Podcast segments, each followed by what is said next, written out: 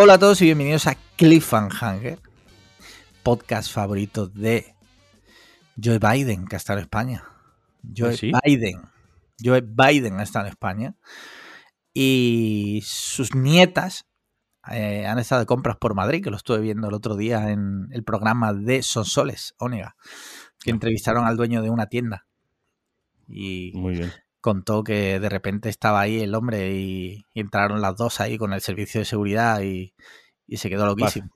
Vaciaron la tienda, Sí, luego no le- nadie no compró nada, no nadie compró nada y ya se había quedado con la tienda vacía y encima con, con esta gente sin comprarle nada. Sí. Ya la habían, la habían jodido la tarde entera. Sí. Eh, Joe Biden, que tiene un pie en el otro lado casi, ¿no? Sí, sí. La criatura. de Parece, parece que, sí que lo están controlando, ¿no? Como no sé si, sí, no sé si viste el otro día un vídeo que se estaba haciendo, cic- bueno, ciclismo no, que estaba dando un paseo con la bici y se cayó, pero se cayó ya estando parado, o sea, nivel ya de que ese hombre, ese compa, ese compa ya está muerto. Ese pana está... Sí. Más nadie le ha avisado, ¿no? Sí, sí, sí. Eh, pero bueno, eh, pues nada, una semanita más. Aquí estamos. Yo soy Alex Lian y aquí estoy con mi amigo Alejandro Marquino. ¿Qué tal? ¿Cómo estás? ¿Cómo te encuentras? Pues quien lo quiera escuchar tiene que irse a la previa. Tiene correcto, que escucharlo en la previa. correcto. La previa, contenido exclusivo para nuestros mecenas, como por ejemplo las preguntas que vamos a responder ahora. Y es que nuestros mecenas, eh, entre todas las cosas que tienen, o sea, la, la ristra, no, no habría papel en el mundo para enumerar todo lo que obtienen desde 3 euros. Pero una de ellas es lanzarnos preguntas que nosotros, pues gustosamente, cada semana respondemos aquí. Y si te parece, procedemos a ello. Venga, dale. Por cierto, el otro día me escribió, mientras que abro las preguntas, eh, por Twitter me escribió un oyente y me dijo Sí. que, ¿te acuerdas el episodio que hicimos al revés? Sí, sí, sí. Bueno, claro. pues dice que a él La- le encantó, le Ah, gustó más. Creo que es la única persona. la única persona que... Muchas gracias a esa persona. O sea, de corazón te lo agradezco porque la tengo adentrísimo porque tengo que decir que fue una idea que fracasó y en tono yo el mea culpa, el fracaso fue mío, que fue quien, quien No, le dijo bueno, a eh, Alex. Eh, he tenido eh, meme cerebro galaxia. Esta semana vamos a hacerlo así. Y luego la gente abandonó el podcast en plan, pues ya no lo escucho. ¿Sabes? Sí. En plan, rollo, eh, en plan, es un poco como colegas, que hay un slider, hay una barra de timeline que podéis avanzarla claro. y os podéis ir al trozo que os guste, hijos de puta. Sí, sí, sí, sí. Quizás si tuviéramos capítulos, pero como eso es algo que no va a pasar jamás, No, porque eso estamos- solo hacen los, los- estamos- los capítulos, solo lo hacen los podcasts que cuidan y respetan a sus oyentes. A sus, literalmente a los que los que respetan a sus oyentes. Sí. Nosotros, como no os respetamos, sí. eh, como sentarse aquí cada semana religiosamente y sin Sí. faltar, intentando traer invitados que aporten un punto, algo divertido, haciendo programas especiales que se salgan de la norma. No es respetar a la gente que nos oye, esa constancia y ese trabajo. no es Respetar es, literalmente, tú buscas en el diccionario respetar y pone dos capítulos. puntos. Hacer capítulos en podcast. hacer capítulos en el podcast. Como no respetamos, pues, pues no podéis verlo. Sí. Lo sentimos. Tenéis que, tenemos que seguir la estructura clásica. Sí. Eh, sea como sea, Dave Diot, Dave Diot, eh, mítico. Un fijo ya por aquí. Sí. Dice, pregunta patrón, patroncinada por decisiones jodidas, eh, Trademark. Dice, venga, esta semana una pregunta no enferma y para mí fácil. Para que no me digas, para que no me digáis siempre lo de que estoy muy jodido y que necesito donar mi cerebro a la ciencia. Vale, se ve que eso le, le, le gustó. Dice, se os da el poder de elegir hacia qué lado decantar el cambio climático. Sea cual sea la decisión, nos llevará a todos a una nueva era de temperaturas en el umbral, del, en el umbral de lo soportable para que siga existiendo la vida humana. Podemos sufrir una nueva edad de hielo o enfrentarnos a una edad de fuego. ¿Qué elegís y por qué? Buena semana, bros. Wow, yo lo tengo clarísimo. Yo lo tengo claro. Y más porque ha dicho que sea la que sea, será compatible con la vida, con lo cual... Con la- Yo, yo nos llevo a todos a una nueva edad de hielo. Sí. A un nuevo Por cierto, Ice Age. perdóname, eh, que haga este de esto. Es que está mi mujer en Mercadona y me ha mandado una foto de un Sí. paquete que pone garrofón. ¡Ah, qué bueno! ¿En serio? ¿Ya lo has traído? Mira. Ah, sí, sí. A ver. Ah, coño, es verdad, es verdad. Sí, sí, sí, sí. Congelado, pero no es tan No, no, fresco no. como el, el que coge el payés allí en. No, el- no, pero es eso, coño, pero mi casa, mi abuela y mi padre se lo han utilizado mu- muchas. No siempre puedes ir a. Esto es lo que hemos hablado muchas veces. No siempre puedes ir al mercado a Sí. comprarlo fresco, ¿no? Y tienes que tirar de lo congelado. Así que está, estamos consiguiendo nuestro objetivo los valencianos. Como las películas estas de alienígenas que toman cuerpos, ¿no? Sí. Que poseen cuerpos Sí. para controlar el mundo, pues así estamos los valencianos. El caso es que, bueno, eh, tú estabas respondiendo, ¿no? Creo. Yo estaba diciendo que nos, nos abocaba a todos a una nueva edad de hielo. Sí. Sin Estoy de pensármelo. acuerdo. Estoy de acuerdo. Quiero decir, eh, entre, entre eh, que me suden los cojones mientras duermo, 24-7. Mm, en plan eh, que me tengo que cambiar de calzoncillos por la noche, en plan que me su- sudando toda la parte de la barba, pegado a la cama todo el día con calor, con el aire acondicionado puesto y tal, entre eso y dormir hecho una bola con el nórdico ahí Tapadito, con ahí como un, como un kebab, ¿no? Que me hago yo con un kebab con mi pijamita, ¿no? Que estás viendo una película el viernes por la noche con tu zapatilla estar por casa así peluditas por dentro, eh, con tu colacao calentito o lo que sea. Obviamente, si es compatible con la vida humana, yo me voy a la de hielo, que le den por culo a la piscina, a la playa y, Sí. a, y a todo lo demás. Y además que a- igual harían remakes de Ice Age, que con las primeras yo me lo pasé muy bien. Bueno, creo que hubo un, ha habido, no sé si sabes, o creo, me parece, creo que hubo un problema con Ice Age y que no van a hacer más porque por lo visto uno de los personajes eh, lo habían lo habían plagiado de una pequeña productora, ¿sabes? Metieron en juicios y tal y parece ser que hace poco, sí, creo que la ardilla, creo. Sí, Creo pues joder, pues era el más icónico. Sí, sí, pues por eso denunciaron y tal y, y creo que al final han ganado y ya no se puede hacer o algo así. Sí, Scratch la ardilla eh, consigue comerse su, su, de- su deseada bellota. La compañía Blue Sky le rinde un homenaje tras el cierre definitivo decretado por Disney. Sí, bueno, no sé. Historias de esta, tú sabes, las empresas grandes te plagian y vete tú ahora a denunciar a Disney, ¿sabes? Sí, sí, claro. eh, pues al final pues te tienes que comer las migajas que ellos quieran darte. Sí, sí. Pues yo coincido contigo, o sea, yo prefiero el frío. O sea, ahí se pueden, aunque es, es verdad que en verano, que si la playa, que si tal, pero los planes, creo que en general, eh, igual digo esto y alguien se lleva las manos a la cabeza, creo que son peores. Eh, Sí, Además, sí, si estás trabajando, porque tienes que trabajar, estás peor con calor, A ver, eh, da igual Desde que sea momento- repartidor o sea lo que sea, Claro, con de- calor todo es peor. Desde el momento que en general, eh, por lo menos en nuestro país, cuando llega el calor se cambia el horario, Sí. eh, se, o sea, se cambia el uso horario, eh, se cambia, se hacen jornadas intensivas, se reajustan. Desde el momento que todo eso se hace es porque el calor obviamente es malo. es malo, lógicamente. Sí, Sí. sí, entonces yo sí, yo me quedo con la edad de, con la edad de hielo. Sí, sí, sí. Muy bien, siguiente pregunta. David, David, por no perturbar nuestras mentes esta semana.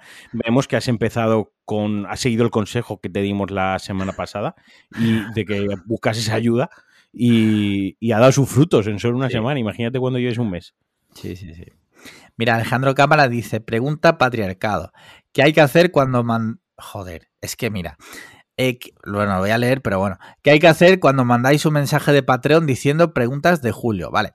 Todo esto viene porque yo toda la semana mando un mail por Patreon a, los mecenas y, y siempre pongo, bueno, esta semana mandar las preguntas. Y esta semana, por poner algo distinto, puse, no voy a decir lo que toca o algo así. No me hagáis explicarlo otra vez. Y por eso eh, Alejandro Cámara dice que qué es lo que hay que hacer, ¿sabes? Eh, bueno, son ganas de tocar los huevos de nuestros mecenas, pero bueno. hacen uso del buzón que nosotros le ofrecemos. Bueno, claro, faltaría más. Eh, de Pixel Boy dice, propicios días, ciudadanos. Pregunta paterno-filial. Me gustaría conocer vuestra opinión de la última ocurrencia Real Fooder. El primer AOV, o sea, aceite de oliva virgen extra, Virgen. untable del mundo. Asaz amables. Bueno. Vamos a poner en situación por si algún oyente no sabe de a qué se refiere de Pixel Boy. Resulta que Carlos Ríos, con su marca Real Fooding, Carlos Ríos, para el que, por si estáis, vivís debajo de una piedra, es el mayor mm, digamos, representante del real fooding, de la comida real. ¿vale? Durante muchísimo tiempo ha estado haciendo campaña en redes sociales, creó una aplicación incluso que te leía la etiqueta o el código de barra de los productos y te decía si ese producto era bueno o no, dependiendo de la tasa de comida real que fuera.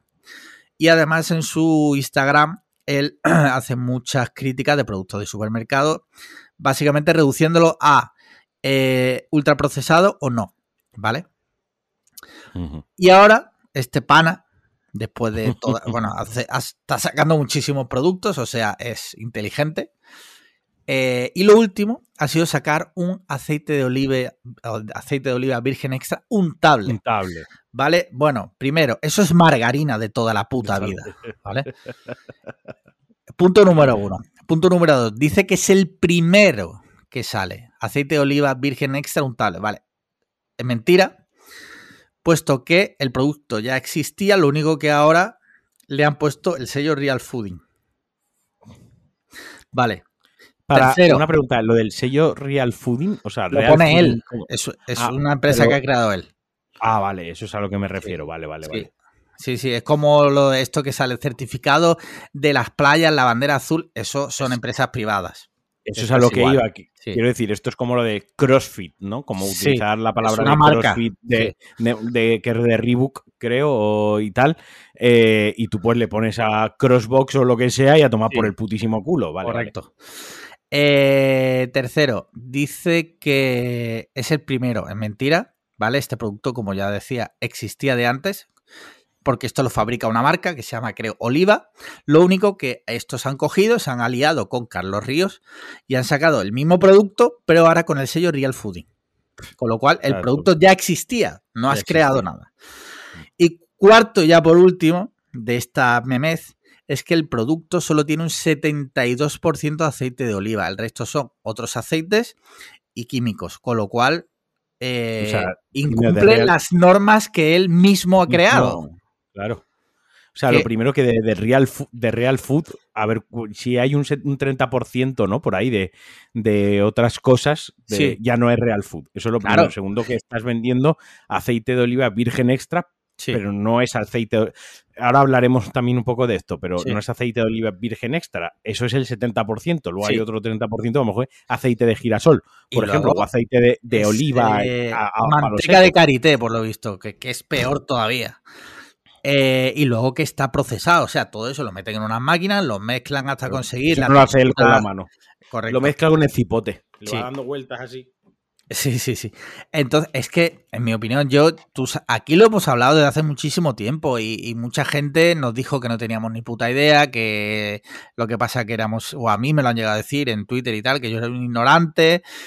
A mí, a ver, este hombre que haga lo que quiera, que sus seguidores, si le quieren seguir eh, comprando su mierda, su mierda, que lo hagan, pero las cosas como son. Este señor es, un farsante que lo único que quiere, bueno, vender su producto y su historia, el real fooding, que al final no deja de ser una marca.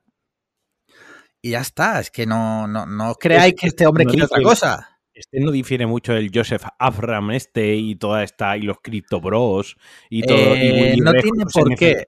No tiene por qué. No está estrictamente relacionado. Sí que hay. digo, en el sentido de que al final hay gente que vende humo. Ah, bueno, que vende un no, es a lo que iba. Vende su película, es a lo que yo iba. Y lo que yo iba es eso, ¿eh? la, la comparación ha sido eso. No hay mucha diferencia en el sentido de Willy Rex con los NFTs eh, que ahora ha borrado todos los tweets referentes donde él decía que comprásemos NFT. Quiero decir, hay gente que te vende su película, hay gente que pues directamente ve que eso es una memez y una estupidez, y hay gente que, se la cree lo compra y de ahí que les funcione bien el, negocio, ¿no? claro. Pero, pero vaya, que es una tomadura de pelo. A mí lo que me fastidia de todo esto ¿eh? es que gente, incluso amigos, gente inteligente, que no sea capaz de ver que el trasfondo de este no es un trasfondo real de, oye, mira, vamos a hacer un movimiento real, de vamos a fomentar los buenos hábitos. Yo creo que ya ha quedado más que demostrado que, a, él que a los buenos hábitos le dan igual y que la comida real le da igual, que él todo esto lo ha hecho y se ha subido a la ola. Y, ojo, que me parece bien. en el sentido de que mientras las dos partes, o sea, mientras él y el que lo compra sepan lo que hay, a mí me parece bien. El problema es basarlo en engaños, tío. Y que cuando se le critica a este señor, lo que hace es subir a sus redes sociales cosas diciendo que los, la industria lo ataca porque están revolucionando la industria. Es como, no, tío. O sea, la industria no te ataca. Es que eres un farsante. No, no, está claro, está claro. Eh, y luego, luego está el tema de que se está hoy hablando bastante lo del AOVE, ¿no? El utilizar AOVE o no. Yo aquí quería decir una cosa porque cuando tú utilizas el acrónico, el acrónimo AOVE, sí. te está refiriendo a aceite de oliva virgen extra, no te está refiriendo al aceite de oliva, porque la gente dice, es que se usa AOVE para decir aceite de oliva y parecéis tonto, no sé, es como no. Perdona, es que una cosa es el aceite de oliva, luego está el aceite de oliva virgen y luego está el aceite de oliva virgen extra. Quiero decir, hay categorías dentro del aceite de oliva, pues según eh, lo que han hecho con la, con la oliva, con la aceituna, ¿no? Eh, si la incluso se puede sacar aceite hasta del hueso. Quiero decir, eh, de la pulpa, de la carne, del hueso, cuántas pasadas tiene, lo refinado que está, el tipo de variedad de, de aceituna o de oliva o de olivo. Quiero decir, hay muchísimas cosas. Entonces, eh, aceite, o sea, aceite de oliva virgen extra. Es algo muy concreto. El aceite de oliva es aceite de oliva y es una cosa que está muy rica, que está muy buena, igual que el aceite de oliva virgen también está muy bueno. Y el aceite de oliva virgen extra es este que ya ves, la densidad, este que es verde que no deja pasar la luz, que ya lo ves denso del, del carajo. O sea, quiero decir que hay, hay como hay como, como varias clasificaciones o varios niveles y varias calidades y este en concreto se, hace referencia a ese como en plan el más top que puedas, que puedas obtener. Yo lo he dicho hoy en el grupo porque están hablando de eso y parece ser que había gente que nunca lo había leído. Esa es otra. Eh, me jode que él se apropie, Carlos Ríos, de esa expresión A o B, porque yo lo he visto muchísimo aquí en Andalucía, es muy común, a lo mejor en, un restaurante, que te ponga ensalada de tal con A o B. Tú ya sabes que esa ensalada, entendemos que supuestamente, pues va a estar regado con un aceite de primerísima categoría. Claro, eso, e, ese acrónimo yo ya lo había leído. Entonces, claro, en ese sentido no me ha sorprendido. Yo, por ejemplo, cuando he hecho alguna receta en Instagram, por ejemplo, o en Twitter, he escrito algo, yo utilizo mucho el acrónimo porque, coño, me acorta mucho el tener que escribir un tochaco de frase para referirme a ponle el mejor puto aceite que tengas en tu casa, ¿sabes? No le pongas aceite de girasol a, esto en concreto, a otras cosas sí, pero a esto en concreto, pues ponle el mejorcísimo aceite de, oliva que tengas en casa. Entonces, pues sí, la putada es que al final el acrónimo ahora se da a conocer por el retrasado este y parece que todo el que usa el acrónimo es retrasado igual que el subnormal este. Eh, pero bueno. En fin, el caso es eso. Siempre que podáis, sobre todo en España, que tenemos muy buen aceite. O sea, que somos uno de los mayores productores de aceite del mundo y además aceite de calidad. Eh, intentar siempre, siempre que el bolsillo lo permita, porque ahora está por las nubes, pero intentar comprar buen aceite. Y más en Andalucía, que, joder, producimos aquí muy buen aceite. Sí, sí. Muy bien, muy buen AOV. AOV. Mira, Nacho La Saosa dice. A, o B, como decía Adri, ¿no? Siempre puedes decir A o B. A o B. Mira, Nacho La Saosa dice: A mitad de julio me voy de vacaciones a Marruecos. Aunque, y ahora dice, aunque no hayáis estado, aunque no hayáis estado. Perdonad que tengo la voz un poco tomada porque estoy resfriado. Dice, ¿qué recomendaciones podéis hacerme y planes que no pueda perderme de allí? Postdata, ¿cuándo hay nuevo merch de Cliffhanger? ¿Esta vez habrá politos? Bueno, por partes.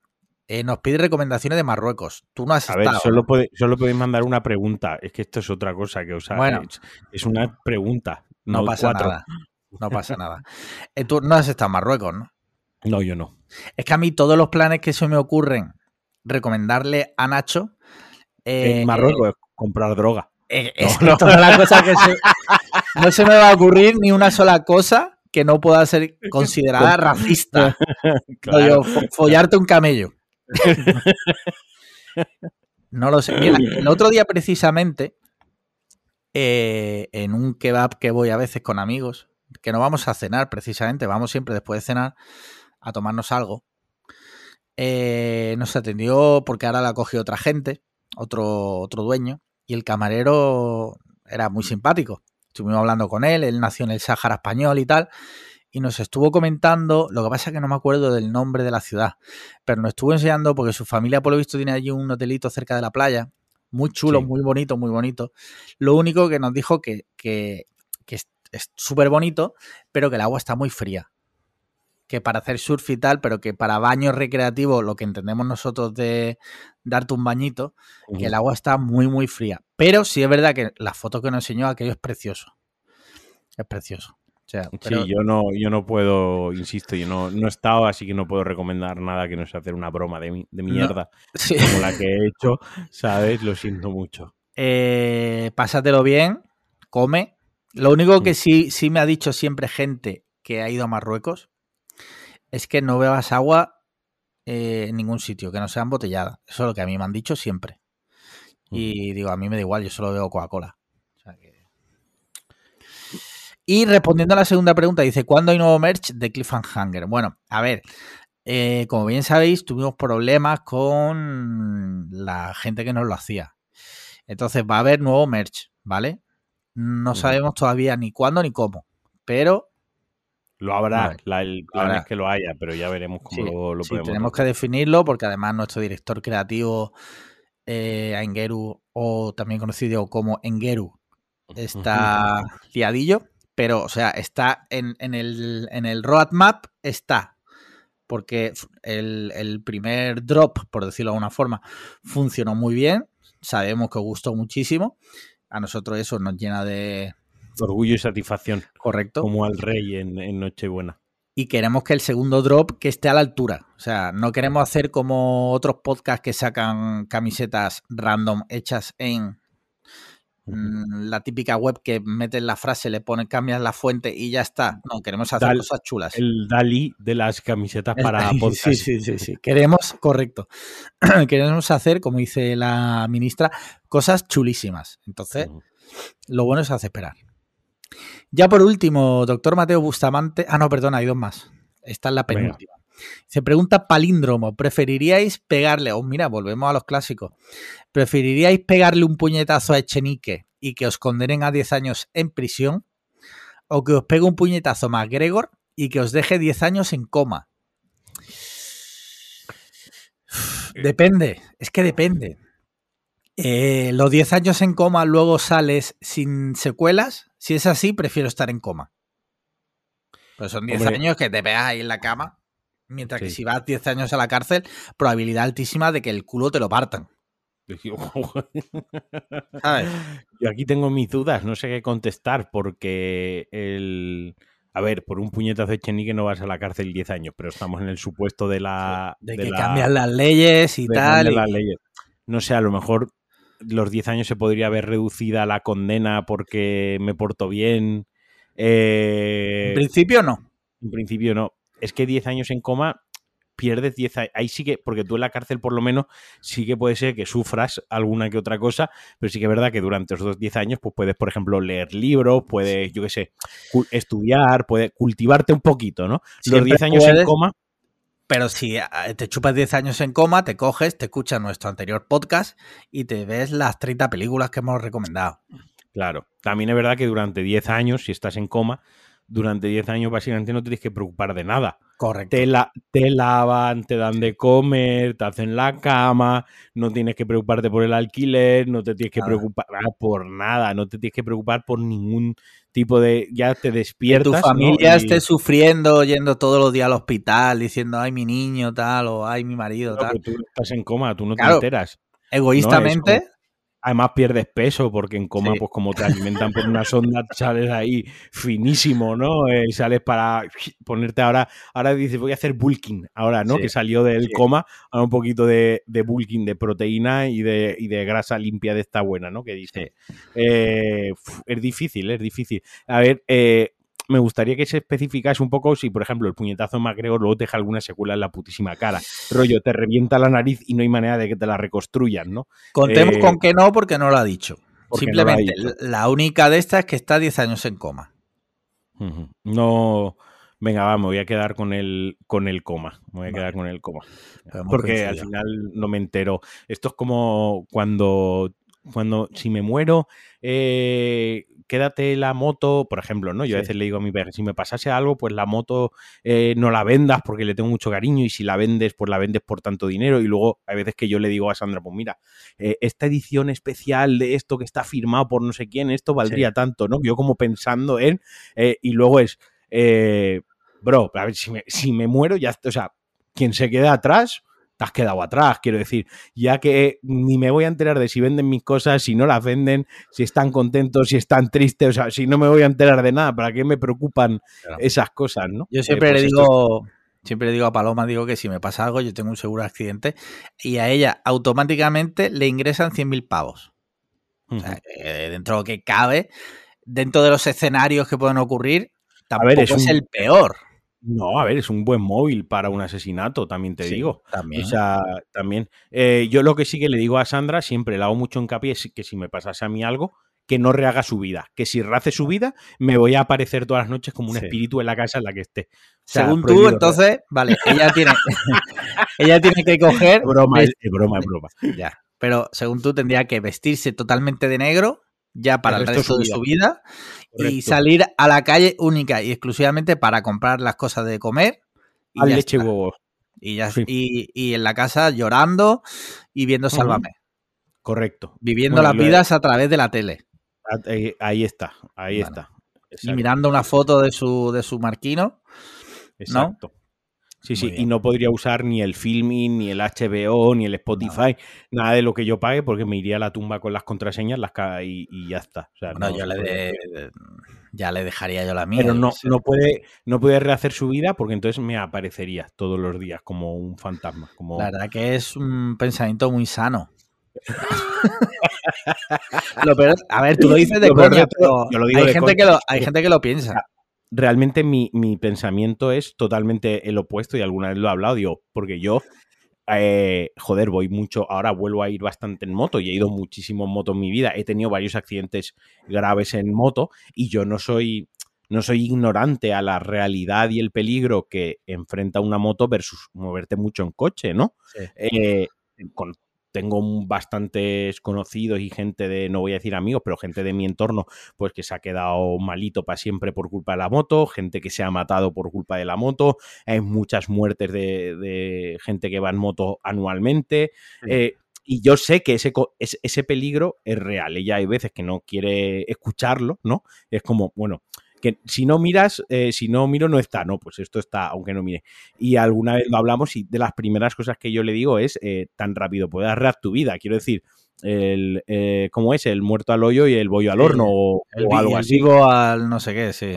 Claro, o sea, quiero decir, si yo ya no estoy para los gusanos, quiero decir, tú reas tu vida porque, porque lo más rápido que puedas, además. Esto es como. Esto suena, esto suena súper, súper chungo lo que voy a decir, pero es como cuando. Cuando la analogía, ¿eh? pero ojalá no se malinterprete, aunque siempre se malinterpreta, pero ojalá que no. Es como cuando se te muere un, perro, uno de los consejos que dan es que... Comprarte otro perro. O comprarte o coger otro perro. adoptar enseguida otro perro, porque tú sigues teniendo la dinámica de bajarlo por la mañana, bajarlo por la noche, de ponerle el comedero, de que se suba al sofá, como que llenas ese hueco muy rápido, ¿no? Y el duelo por el otro perro se hace más llevadero y, y, no pierdes la costumbre. Si ya te paras y no tienes perro en cuatro años, a lo mejor luego no vuelves a tener perro nunca porque te quedas con qué mal lo pasé la última vez, ¿no? Entonces yo le siempre le digo a Sandra, en cuanto, en cuanto yo, pues yo estoy convencido de que voy a morir antes que ella, en cuanto yo muera, eh, tú reas tu vida lo más rápido que puedas. De verdad, que no me. que es lo que debería, es lo que deberías hacer, ¿sabes? Para vivir una vida, una vida sana y, completa. O sea que en el entierro que vayas ya con el nuevo novio, a ser posible, ¿no? En tu entierro. Claro, correcto. Sí, sí, sí, sí, sí. Vale, que la lleve ya de la mano. Y si puede ser que él lleve el féretro y todo. Vale, vale, vale. Consejo, la verdad, bastante top. Esto luego, esto luego sale la miniatura de Cuanda al lado de Paco Marguenda. Sí, sí, sí. Mira, eh, última pregunta. Carlos Sánchez dice: Pregunta Paparajote. El verano ya está aquí y tras dos años de mierda por el COVID, por fin tendremos unas vacaciones casi como las de antes. Ante la inminente recesión que se viene y con un presupuesto ajustado, ¿qué preferiríais tener? ¿Vacaciones en el destino idílico y caro de vuestros sueños? USA, Japón, Bali, pero con un presupuesto universitario y dice dormir en, hostels con chinches y gente roncando y cenar sándwiches de chope con ketchup robado de mesas del McDonald's o vacaciones en vuestra ciudad a todo trapo visitando restaurantes de Estrella Michelin, Beach Club, botella de Moet en el reservado y un descapotable. Felices vacaciones para todas. Yo lo tengo clarísimo aquí. O sea, no sé. Tú vas a elegir la, tú vas a elegir la segunda, ¿no? Sí. Yo voy a elegir la primera. Eh, sí, yo sí, yo sí. Yo es que yo como he viajado en plan tiradísimo, alguna más, veces que no, más veces que no, es mi, es mi mood de viajar. Es que eh, yo no termino de verlo, tío. Porque para mí parte del viaje es también, por ejemplo, comer. Si voy a tener que estar comiendo bocadillo de chope, una cosa es que una noche, pues que yo también lo he hecho cuando hemos ido por ahí, muchas noches que dice, bueno, mira, nos compramos algo aquí en el súper, pero una cosa es eso y, otra cosa ya que todo el plan de viaje sea comer bocatas de chope. ¿Sabes? A mí no me... A mí, o sea, por ejemplo, voy a comer, eh, entiendo la pregunta de, Entiendo la pregunta de Carlos, ¿no? En plan. Quiero decir, no estás. El viaje no es irte a, por ejemplo, Japón y estar todo el día en un banco comiendo bocadillo de chope. Quiero decir, al final. Eh, pues, turismo. Estás, turismo. Entonces, yo, yo personalmente, esto es algo muy personal.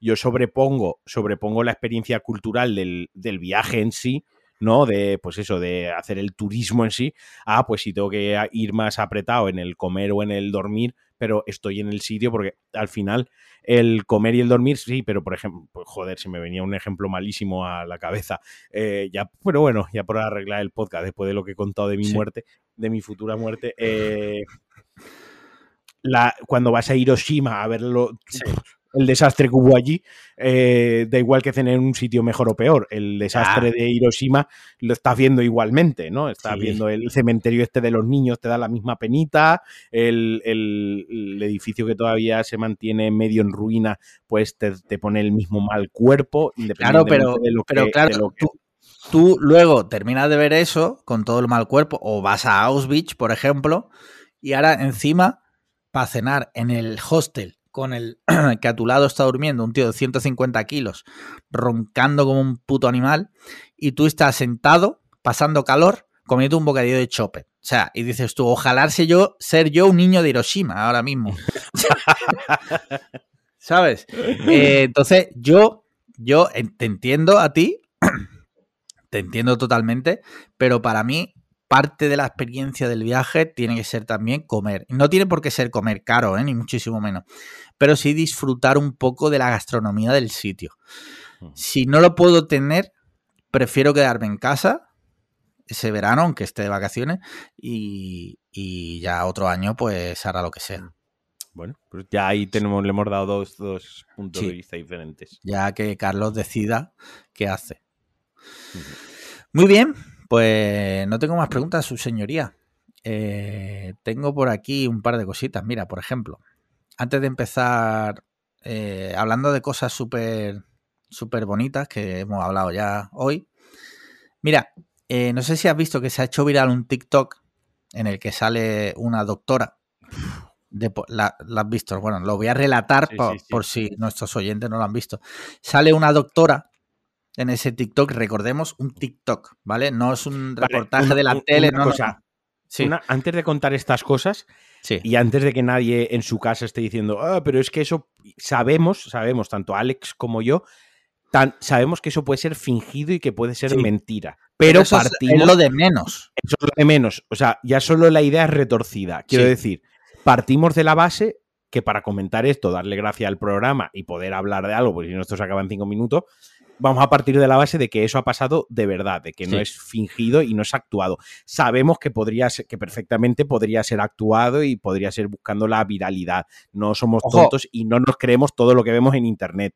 Y que recordemos también, por otro lado, que cuando todavía en España estaban muriendo cientos de personas, y esto no ni lo critico ni no lo critico, simplemente lo relato. Estaban muriendo cientos de personas en España por COVID y muchos médicos y enfermeros subían TikToks bailando. Esto pasó. Ya cada, Sí, sí, sí, que sí. cada uno ya en su interior considere si está bien o está mal. Yo ahí no entro. Digo que eso pasó de verdad. Con lo cual, este TikTok que voy a relatar ahora puede, seguramente, si no es este verdad, habrá otros que sí sean verdad. En lo que se ve en el TikTok es- es una doctora y un texto que dice algo así como cuando en mitad de una cirugía se te muere el paciente. Esto, Sí. esto lo pone. Y ahora sale esta señora, esta doctora, se quita la mascarilla y hace como un teatrillo, como que llora, como que sufre. Y pone Y- como que le quedan cuatro horas más de Sí. guardia, ¿no? De Sí, sí. Y, y, claro, esto se ha hecho súper viral, evidentemente, ha, ha dado muchísimos hot takes en redes sociales. Y a ver, no sé qué opinas, pero es, a mí yo veo eso y digo, el ansia de protagonismo está Hombre. llegando demasiado lejos. A ver, yo O protagonismo o como lo quieras llamar. Sí, mm, o sea, si soy, si me voy a lo puramente pragmático, vuelvo a lo mismo, el muerto está muerto. Quiero decir, Sí, ya, que- que, eh, no, estoy diciendo si me voy a lo pragmático, ¿no? Sí, sí. En el sentido de el muerto. el muerto no va a revivir porque tú no bailes porque, el TikTok. porque- porque tú no bailes en el TikTok. Ahí está, eso siendo pragmático. Ahora bien, luego hay detrás de todo eso hay un cierto respeto, hay un cierto hay pues, eh, una profesionalidad que se le presupone al doctor, porque quiero decir, o a la doctora, quiero decir, no es que una compañera que se te ha muerto ahí en la, en la estabas haciendo una fimosis Sí. y se te ha muerto ahí con el con la picha medio de escuajeringá, ¿no? Se te ha muerto el paciente, sales en plan de hostia, qué putada, si esto era tirar el prepucio para atrás, esto lo teníamos hecho, esto era que dejar el glande bonito, se me ha muerto, te- y una compañera te está grabando con todo el apuro, ¿no? Y, y- no, esto es que eh, has hecho mal la fimosis, Sí. has salido fuera, has Sí. puesto el, el móvil Sí, en sí, modo de grave, forma premeditada. has apoyado, le has dado y tú te has ido al otro lado a hacer tu teatrillo de quitarte la, quitarte la mascarilla, poner eh, take off off, ¿no? Sí. Take off off, creo que ponía, ¿no? Como suéltalo, Sí. suéltalo, eh, desahógate, ¿no? En plan, que aún te quedan cuatro horas más hacer el teatrillo, tal. Y cuando has acabado el teatrillo, has ido, has cogido el móvil, lo has parado, has revisado que se haya grabado bien y que te guste cómo sales. Sí. Luego lo has metido en TikTok, le has puesto titulitos lo has Hashtag editado, hashtag, musiquita, toda la historia y lo has subido. Sí, o sea, sí, creo que hay, es donde much- está- hay muchísimas capas y en ninguna de esas capas esta persona ha dicho, uff, quizás, quizás no debería. Y claro, eso es a lo que voy. Una cosa es que se te muera, salgas y un compañero, pues que esté por. Tú salgas y me cago en la hostia, ¿no? Eh, o, o lo que tenga que decir, O que, no sé, o- lo que o sé, que estén rodando un documental y eso, Eso cuenten, iba, eso forma, lo- parte, forma parte forma también parte de la profesión, vale. O del reality de estos que acompañan las ambulancias por la Sí. noche, alguna historia Vale. así. O que digo, que un compañero esté grabando cualquier cosa, se gire y porque tú sales de ahí llorando, pegando voces, ¿no? Y Sí. te grabe y no sabes si estás pegando voces, pues porque, yo qué sé, pues porque te has puesto muy contento porque se te ha muerto uno mientras le estabas haciendo ahí una vasectomía anal, ¿no? Entonces, eh, pero luego ya está el otro tema de tú, que no lo mataría adrede, en plan, ¡buah! Y de acá, hoy voy a dejar que se me muera uno, hoy voy a dejar que se me muera uno porque se me ha, se me ha ocurrido un guion buenísimo, para un TikTok. Sí, sí, no, estamos, la verdad es que a mí me, me, me da miedo, pero por otra parte, hay otro tema que estas cosas es como, joder, qué mal está el mundo, y es como, bueno, calmémonos. No el mundo no está mal ahora por culpa de la tecnología. La tecnología nos está ayudando a ver a la gente que está mal. Pero a lo mejor si hace 400 años Sí, hubiera eh, habido hubiera móviles. habido, pongamos, TikTok, ¿no? Estoy diciendo TikTok como estoy diciendo cualquier otra plataforma. Yo estoy diciendo, sino que eh, hubiese habido tecnología para mostrar lo que está pasando, ¿no? Pongamos que hace Sí. pues sete- 700 años, pongámonos, ¿no? Pues imagínate en la peste, en plan un TikTok de What a Day, What a Day, eh, What a Day, la peste se acaba de cargar eh, 10.000 personas. Mira, aquí las tenemos amontonadas y por ahí vienen las ratas. A ver qué tío, hacemos, el- ¿no? el- el- el- la máscara esta veneciana de, que es así de- del médico de la peste, eh, haciendo unos bailes. Exacto. Eh, ahí en París, enterrando a, gente en las fosas estas que está, en las catacumbas estas que tiene París, y un TikTok, ¿no? En plan de ya no quedan, nos vamos a abrir otras fosas. La gente en plan de ahora vamos a empezar una pira a quemar los cadáveres. Uf, qué mal la peste. Eh, he pillado la peste, a ver si me curo. Salimos más fuerte. Hashtag salimos más, fuertes de la peste. la peste. Y todos saliendo a aplaudir al balcón y haciendo TikTok. Los, los de las máscaras veneciendo haciendo bailes del TikTok, ¿no? En plan, salimos más fuertes Claro, es que a lo mejor si hace 700 años, 800 años hubiese existido esta, esta tecnología, pues a lo mejor también la gente de esa época hubiese hecho algún mendrugo, alguna mendruga hubiese salido. ¿No? Eh, quiero decir que al final que, por ejemplo, he, dicho la peste por hacer la analogía a una pandemia venía pero porque de la peste pues había ya cuadros y había literatura, o sea, la gente mm.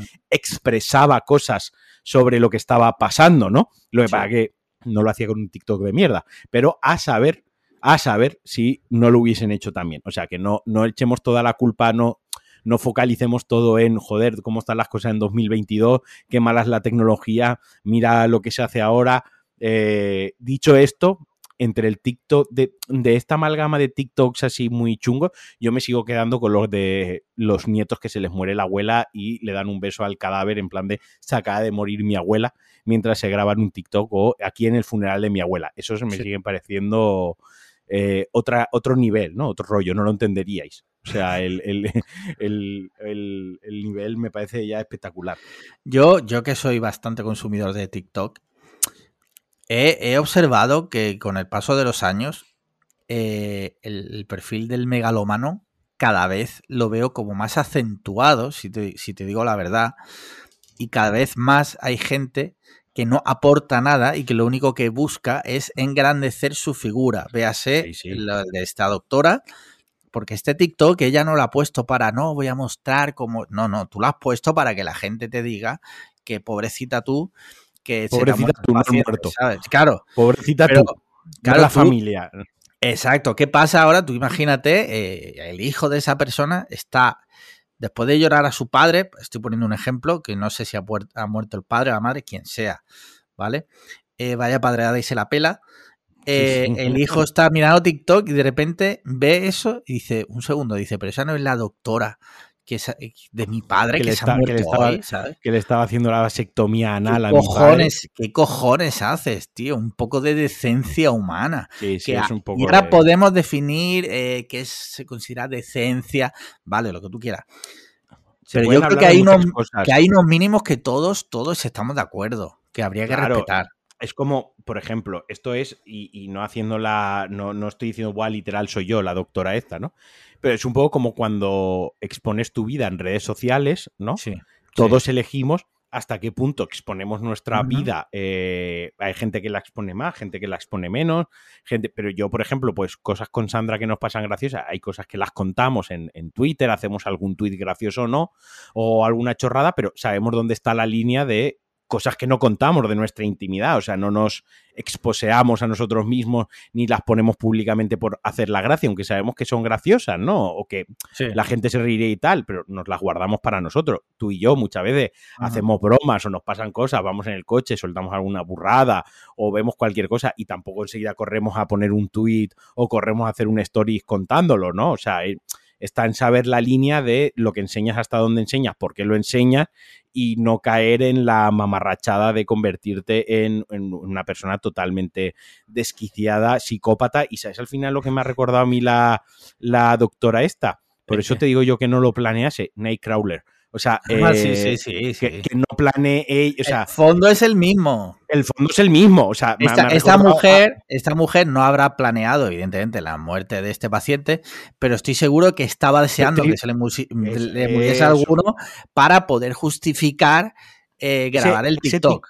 Ese TikTok llevaba meses en su cabeza. Sí, sí. Y estaba esperando. Estaba esperando la excusa para poder grabarlo. Pero eso te me recuerda un poco a Nightcrawler, en, ese sentido de buscar. La, voy a liar, ya verás. No descartes que esta mujer se haya, en plan de cuando están haciendo la reunión previa, ¿no? En plan de, mira, tú vas a hacer esto, y ella como pidiendo, por favor, que le manden a los pacientes que más, eh, que peor están buscando eh, a ver eh, cuándo se muere ya el primero para poder grabar el TikTok. O sea. Es que claro, es que claro, eso tampoco sabemos. Igual se ha ido a grabar el TikTok a la planta de oncología infantil. ¿Sabes? En plan. No, porque entonces lo hubiera puesto, porque es como claro, extra, extra de, de, migrancia que se te pone un niño. Se me ha muerto un niño de 8 años con leucemia, ¿no? Eh, take a breath and go, go ahead, ¿no? Move on. ¿Sabes? Y la gente, eh, yo supongo que ella se esperaría que la reacción en redes sociales era que dilo tata, eh, sí soy, ¿sabes? Y es como, ha sido todo lo contrario. Sí, sí, yo me estaba imaginando a Dave Diop diciendo pobre mujer, mientras... es broma, es broma, es broma. Sí, sí, sí, sí. Mira, eh, por, cambiar, por cambiar radicalmente de, de género, no sé si estás al día, si, si ves mis stories para mejores amigos, supongo que sí, de que eh, ha habido una especie de movida mundial mm. eh, a relación del estreno de la película de los Minions, en el que chavales, chavales jóvenes, se ponían de acuerdo para ir decenas y cientos juntos a ver la película con traje, mm. ¿vale? Se organizaban para ir a ver Minions con traje. Antes, de que tú continúes, yo al, al, estreno de, de, la. Cuando se hizo la nueva, se estrenó la primera película de la nueva trilogía de Star Wars. Sí. Eh, yo fui con traje con, con mis amigos, con traje, con el casco de Trooper, pero nos pusimos traje, traje, el traje de, traje de boda, íbamos de traje de como los del meme. a mí me hace mucha gracia eso, tío.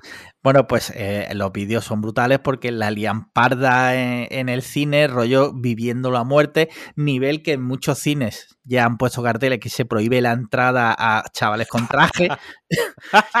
en algunos cines han tenido que llamar a la policía porque los chavales mitad de la película se han ido abajo, han empezado como a vitorear a muerte, eh, a los minions, o sea,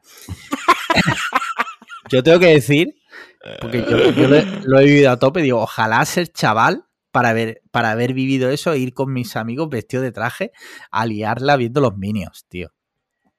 me, ha hecho muchísima gracia. Buscar por ahí en, modo y en Vandal hay, hay vídeos. Yo voy a confesar una cosa, que yo tengo eh, tus stories eh, las tengo que ir a buscar yo eh, activamente. porque una mañana, porque tío, porque me la liaste es una mañana. ¿Ah, una mañana me, levanté y yo cuando me levanto a las seis y media de la mañana a, pagar, que es lo primero que hago, pues cojo el móvil, ¿no? Y hubo una época que en Mejores Amigos te dio por subir a un, a un gitano insolado, totalmente insolado y calvo, que cantaba canciones. Sí, sí, Joaquín Pichardo. Joaquín ese, Pichardo, sí. en plan Roxanne, así súper inventándose las letras. Y una, exacto, y una mañana me levanté, me puse a mirarlo, abrí y la, lo primero que yo vi en ese día fue al hijo de puta este, Roxanne, ahí cantando al sol y diciendo, inventándoselo todo, gritando y dije, vale, eh, silenciar las historias porque no quiero otro susto de esto. Entonces, yo ahora ya cuando ya he visto todas las stories y ya se me ha despejado el cerebro, me voy a las tuyas y ya con el cerebro despejado, ya sé, cuando veo el circulito verde, ya sé que no me voy a encontrar eh, un regalo que te han hecho súper especial y que lo quieres compartir con tus mejores amigos porque es algo especial, sé que me voy a encontrar la máxima demigrancia absoluta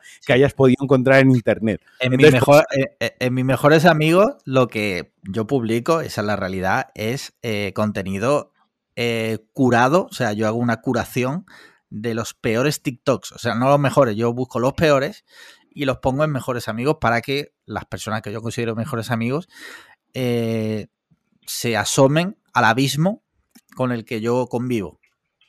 Sí, sí, sí. Pues eh, yo, yo lo, aquí lo cuento así, o sea, en plan de le di a silenciar, las veo todos los días tus stories, pero las busco de manera activa en el momento que mentalmente estoy para verlas. Porque es que te lo juro que esa mañana dije, es que me cago en su putísima estampa. A ver, ¿por qué cojones yo a las seis y media de la mañana, mientras cago, tengo que ver al, señor este? Eh, que ver a Joaquín Chardo.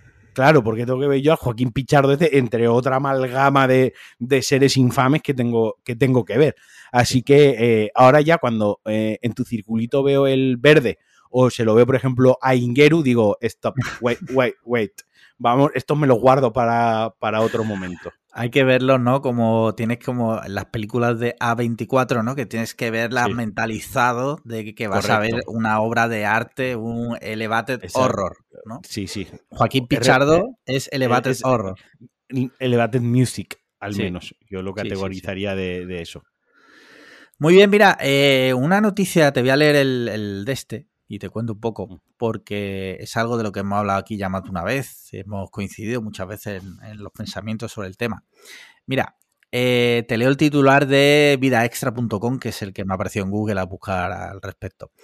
Saca el DNI para comprar loot boxes en España. El Ministerio de Consumo prepara restricciones a su acceso.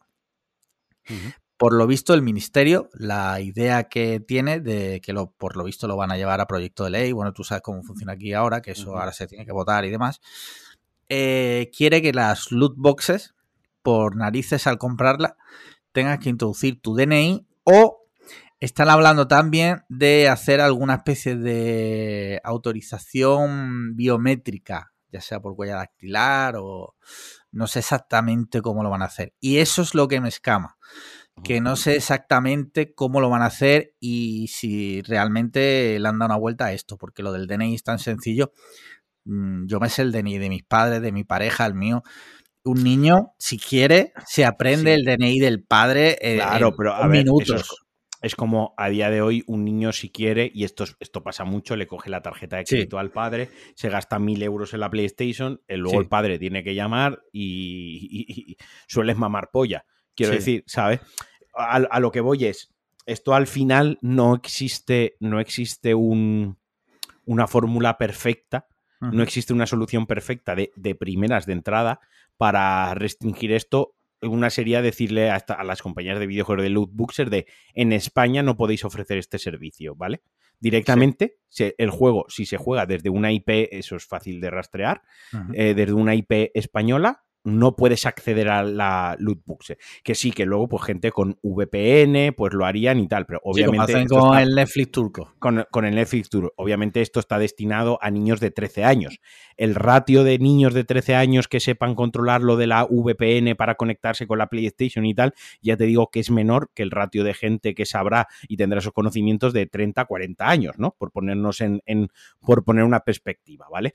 Partiendo de, esa base, de que esto es un anteproyecto de ley también, etc., etc., Quiero decir, por algún lado hay que empezar a darle forma a estas cosas. Sí, esto es una propuesta. esto, es, esto es, bueno, ¿qué cosas se pueden hacer para restringir? Por ejemplo, pedir el DNI para que haya una trazabilidad, ¿no? O sea, ya estás poniendo una barrera, que sí, que muchos niños le pueden coger el DNI a su padre o se lo saben, pero también habrá muchos otros que no. Entonces ya hay muchos otros que ya van a comprar loot boxes. El tema de le estás mandando el DNI a una gran compañía multinacional y tal. Bueno, eso a mí me parece lo de menos, porque las multinacionales tienen datos nuestros mucho más que a mí me parece mucho más preocupa peliagudos que el DNI, la verdad, porque el DNI, bueno, al final es un número de identificación. Quiero decir, eh, las compañías si quieren acceden hasta tu historial médico, que eso, por ejemplo, me da, sí que me da mucho más miedo que que se sepan mi puto DNI, ¿sabes? O a mi historial financiero, a mis compras y tal. El DNI. Y luego, luego está otro tema, que es el tema de que en España sí que existe una ley de protección de datos. Quiero sí, decir, en Europa, además. Que cuando tú, en Europa y en España en concreto, y en Europa en general, hay una ley de protección de datos bastante, bastante estricta.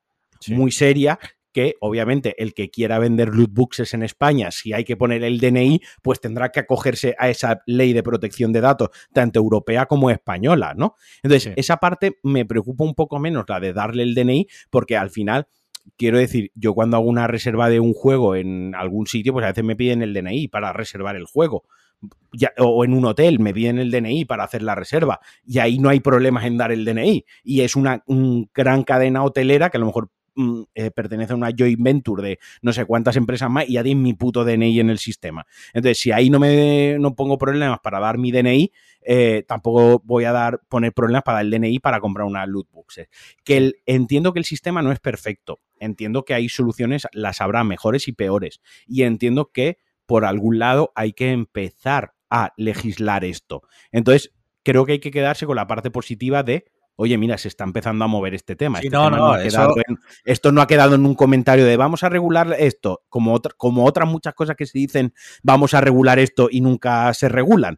Esto se ha dicho, oye, que vamos a regular esto y nos vamos a poner con esto. Empezamos por aquí pues oye, yo me quedo con esa parte, que no lo veo, que yo como tú, que lo veo que, bueno, le coges el, te sabes el DNI de tu padre o le, un día que esté despista tu padre, le coges el DNI, te lo apuntas, compras la loot y tal, pues bueno, eh, que sí, que, pero vaya, esto es como ir al cine cuando no podías entrar a una sesión de más de 18 años y alguien iba y, o lo del alcohol, no, los menores no pueden comprar alcohol en un supermercado y, va el hermano mayor o va el primo o va no sé quién o alguien mayor y va, les compra, les compra las cuatro cervezas o le compra la botella de, de, este del, del vodka kebab, kebab del Mercadona, que eso es ácido para el estómago, eso directamente es es veneno puro.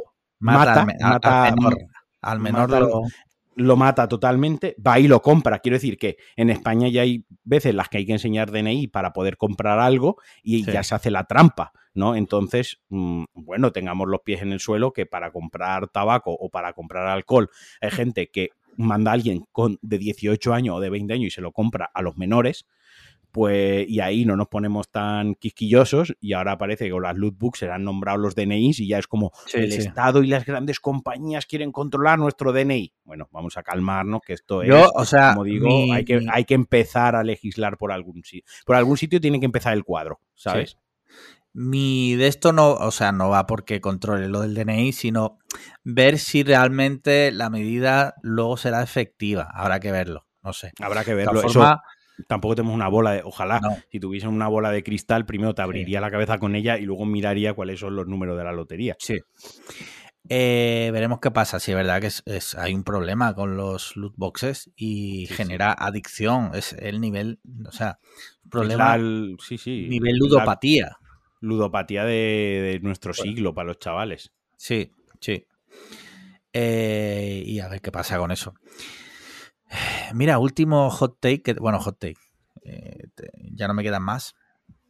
Esta semana es una cosa que he visto que me ha hecho mucha gracia. Resulta que en Estados Unidos la gente, cuando va a viajar a Europa, eh, practica andar. O sea, eh, esto es algo que, como allí no andan, espérate un segundo.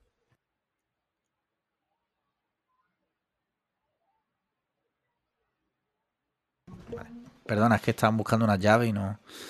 Eh, como allí no andan, quiero decir, eh, en Manhattan andan, ¿vale? Hay ciudades donde se anda, pero en el 90% del territorio de Estados Unidos se anda lo mínimo. Entonces, no están acostumbrados, tú imagínate un americano, un, estadounidense que viaja a París, que yo cuando está en París de media al día te hace 25 kilómetros andando, o Madrid, con cualquier ciudad europea. O sea, si tú te las quieres patear y ver las cosas, eh, tienes que andar muchísimo. Y ellos no están acostumbrados. Entonces, tiempo antes de venir, cuando ya tienen el viaje programado, practican andar, salen como andar, para que cuando lleguen aquí las piernas no le fallen eh, en los cinco primeros kilómetros. Y me, ha hecho muchísima gracia, tío. Es, un choque es un choque cultural. Yo recuerdo cuando, cuando fui a, Los Ángeles, por ejemplo, ¿no? que cuando aparcamos en el, en el hotel y tal, pues lógicamente preguntamos, oye, pues para ir a lo típico, para ir a cenar por aquí, por la zona. Yo estoy hablando que cuando fui, pues fue hace, fue hace más de 10 años. Eh, ni Google Maps, ni, ni, o sea, la tecnología y todo esto, la review y todo esto, no estaba tan avanzado como ahora. O sea, aún, aún se llevaba el. Eh, yo alquilé el coche allí y lo alquilé con GPS aparte. O sea, me dieron aparte un TomTom para que nos hagamos una idea. Y todavía, pues ibas a un sitio y yo tenía ciertas recomendaciones que yo me habían contado otra gente conocida y sabía, pues, por el cine, por foros y tal, cosas que quería ver, quería hacer y comer. Pero sí que es verdad, por ejemplo, pues cuando llegué a Los Ángeles al hotel a las tantas de la tarde-noche, aparcamos y ahí no estaba yo para ir a buscar ahora la hamburguesería y tal. Fue preguntarle, oye, ¿dónde, dónde podemos cenar? y nos indicó como cinco blocks más eh, para allí y automáticamente nos dijo que se aparcaba bien, ¿no? Era como, en nuestra mente era, vamos a ir andando, y dijimos, no, pero vamos, vamos a ir andando, y se quedó como, no, no, id en coche, id en coche, que, que hay que ir en coche, ¿no? Era como, el choque de, joder, si para ir ahí, que a lo mejor son 10 minutos, 15 minutos de paseo, que vas andando, cena y vuelve y bajas la cena, lo normal Sí. que hacemos los, la, iba a decir los europeos, pero digo la gente funcional, ¿no? Eh, para ellos en su cabeza era, no, coges el coche, vas, cenas y en el coche vuelves y te metes en la habitación, ¿sabes? Era sí, como que. Les, les- les explotaba la cabeza, tío. Sí, pues O sea, eso, un o choque sea, yo, cultural enorme. yo que tengo familia allí, que yo estuve un mes allí, eh, en Florida, allí, eh, particularmente donde vive mi familia, además ya es que es rollo demencial, o sea, recuerdo un día, íbamos en el coche con mi primo y había una mujer andando por la calle, y dice, uh, esa, esa le pasa algo. Dan por hecho Sí. que si hay una persona andando por la calle es porque ha ocurrido algo, esa persona está loca, eh, mm, te la va a liar. O sea, andar allí e- es como ciencia ficción para ellos. O sea, que. Sí, sí, sí. sí. Así que si nos escucháis. Bueno, sí, tenemos oyentes de Estados Unidos, Andad. eh, pero nacido aquí, creo. Ah, pero vale. eso. Pero bueno, si no andad, si vais a venir a- Europa o a España, Mm. un mesecito antes empezáis todos los días un poquito a andar, que Ahí las estamos. piernas eh, vayan cogiendo tonificación, que vaya Exacto. saliendo músculo. Que no, que no sufran las rodillas, por favor. Correcto. Sí, sí, sí. Que luego venís aquí y a los cinco minutos ya tenéis que estar sentado en un Starbucks. Y no puede ser. Así- Hoy una cosa que me ha gustado hoy mucho, que estoy disfrutando mucho de Internet, Sí. un- uno de mis días favoritos de Internet en el año es el 5 de julio. Porque qué? ves todas las mamarrachadas que han hecho con los fuegos artificiales los americanos el 4 de julio. Sí. Y se ven auténticas idas de olla en Sí. plan de eh, están, eh, están chaladísimos. Sí, o sí, sea, eh, eh, gente que coge un cañón que lanza cohetes artificiales. O sea, y eso, ojo, lo está diciendo un valenciano. Que para que a mí estas cosas, algunas de ellas me impresionen e incluso sienta envidia porque no se me ha ocurrido a mí primero, ¿sabes? Yo lo disfruto, en plan de peña que coge un, un- no sé cómo se llama, en Valencia lo llama castillos, eh, fuegos artificiales de estos, ¿no? Eh, cohetes de fuegos artificiales. Y lo coge como si fuese un lanzacohetes y está apuntando al cielo mientras da vueltas sobre sí mismo. eh, gente que apelotona fuegos artificiales y explosivos sin ningún tipo de control y sale mal. Gente que le pega fuego a cosas dentro de su habitación y se le pega fuego a toda la putísima habitación. O sea, es el 5 de julio es delirante, ¿sabes? Yo Sí, me lo paso, sí, sí, me lo paso súper bien, tío. Sí. Eh, no, están loquísimos. Eh, Esos locos americanos, tío. sí. Es que podría ser Sí. el resumen perfectamente. Literalmente. Bueno, esos Muy locos, eh, esos estadounidenses, perdón. Que no todos Sí, que luego eh, hay que reconocer que cometemos el fallo de decir americano Cometemos el fallo, sí, sí, sí. sí. Y... Me, me culpa y lo he rectificado lo No, más rápido que he me podido. pasa, me pasa igual. Y luego los latinoamericanos particularmente se lo toman a mal y normal, claro. Normal, normal, sí, sí. no- Sí. no- normal. Y ya los canadienses ni te digo.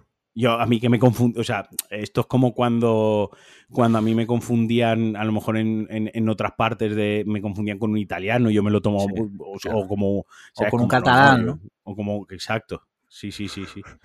Eh, Como no, no, no, perdona. Yo soy, espa- yo soy español. Yo soy ni- español de Ni, España. ni, tal- ni italiano, ni francés, ni, portuga- ni Sí. portugués. Soy Viva el. AOB, viva el rey y viva José Mari. y, la, y la Guardia Civil. La Guardia Civil, claro que sí. Eh, muy bien, pues con esto ya los hot de la semana quedan finiquitados. Eh, ¿Te parece si parlem de videojuegos? De Videochoc, sí, sí, está Sí. bien. Me acabé el, me acabé el Guardián de la Galaxia. ¿Te lo has Ayer. terminado ya? Me Muy lo he terminado. eh, muy divertido. Al final me ha sorprendido gratamente. Sí, Además, yo que- recuerdo que te lo comenté. Sí, sí, a ti te lo regalaron. para Reyes, creo, sí. Es un juego, un juego pasillero, o sea, es un juego de ABC, o sea, en plan Sí. pasillero, o sea, no vale la pena ni rejugarlo.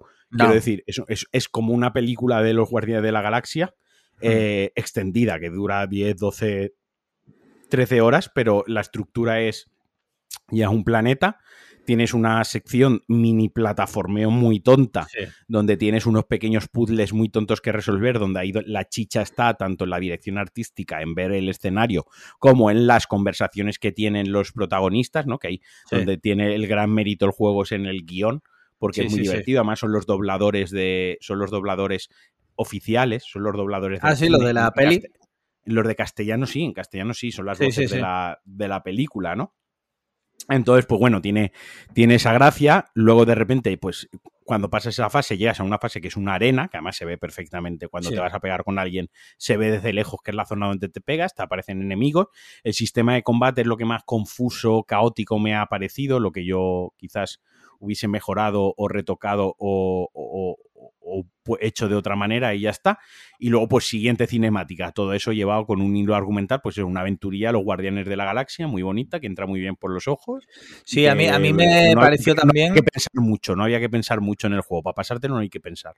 A mí me pareció bonita también, o sea, los planetas y eso lo, vi bastante chulo. Y a diferencia de los Vengadores, que te acuerdas que lo compramos y tal. Sí, sí, a mí, sí. Pues, no tiene nada que ver, tío. Esto se disfruta son mucho más. Son dos estilos directamente. Es que los juegos Vengadores, un MMO, es un juego como servicio, etc, etc. Y esto al final es un juego en acción de tercera persona, una, una aventura más, más clásica donde no, pues ya está, son, son cosas diferentes. Eh, no va a haber una segunda parte, es una pena que no vaya a haber una ah, segunda parte porque la verdad que estaba bien planteado. ¿Pero por qué? ¿Por qué no, lo van a hacer? porque no funcionó en ventas. Ah, amigo. Porque esto al final es Square Enix, no le funcionan las ventas, eh, no salieron los números y han decidido que no va a haber segunda parte, al menos por el momento, que estas cosas también, a lo mejor dentro de cuatro años no saben qué coño hacer y, lo retoman, ¿no? Pero, pero vaya, que en principio no va a haber una segunda parte. Luego me acabé, nos acabamos también el de Quarry, el juego este del slasher eh, del campamento, la película de campamento adolescente. Eh, bastante chulo dentro de que el juego tiene un modo, cuando te lo, antes de acabártelo incluso, tiene un modo cine, ¿no? Un modo que lo puedes poner en modo película y tú le puedes decir que vivan todos, que mueran todos, seleccionar quién vive y quién muere, o hay, luego hay uno que es festival sangriento, ¿no? Entonces me dio por mirar porque eso lo que hace es que te quita, digamos, todas las partes en las que tú tienes que interactuar y, va al, y va al meollo, ¿no? Va al turrón todo el rato, ¿no? Entonces, claro, el juego a nosotros nos costó eh, como nueve horas y media pasárnoslo y este, el modo película dura como cinco horas y media. Entonces te das cuenta que tú dices, a ver, jugar, jugar, jugar, lo que es jugar juego, juego poco, no llego a, las cuatro, a las tres horas de, jugar, ¿no? Dentro de lo que son la experiencia de las nueve, diez horas que te puede durar más o menos, realmente lo que es jugar como tal, estás jugando poco tiempo. Pero bueno, me pareció más anecdótico que, otra cosa y la verdad que, bueno, pues no, nos moló bastante, nos moló bastante y y, ya está. Y ahora estoy decidiendo, o empecé una partida con el Cities Skylines este, el juego este de gestión, pero es que eso es un, es un pozo de horas, tío. Eso, esto... Y que yo no lo he jugado en PlayStation, lo he jugado en mm. Mac. No sé hasta qué punto en, mm. la Play. Se juega muy bien. Se juega muy bien, ¿eh? Sandra, yo lo estoy jugando en ordenador, Sandra lo está jugando en Play.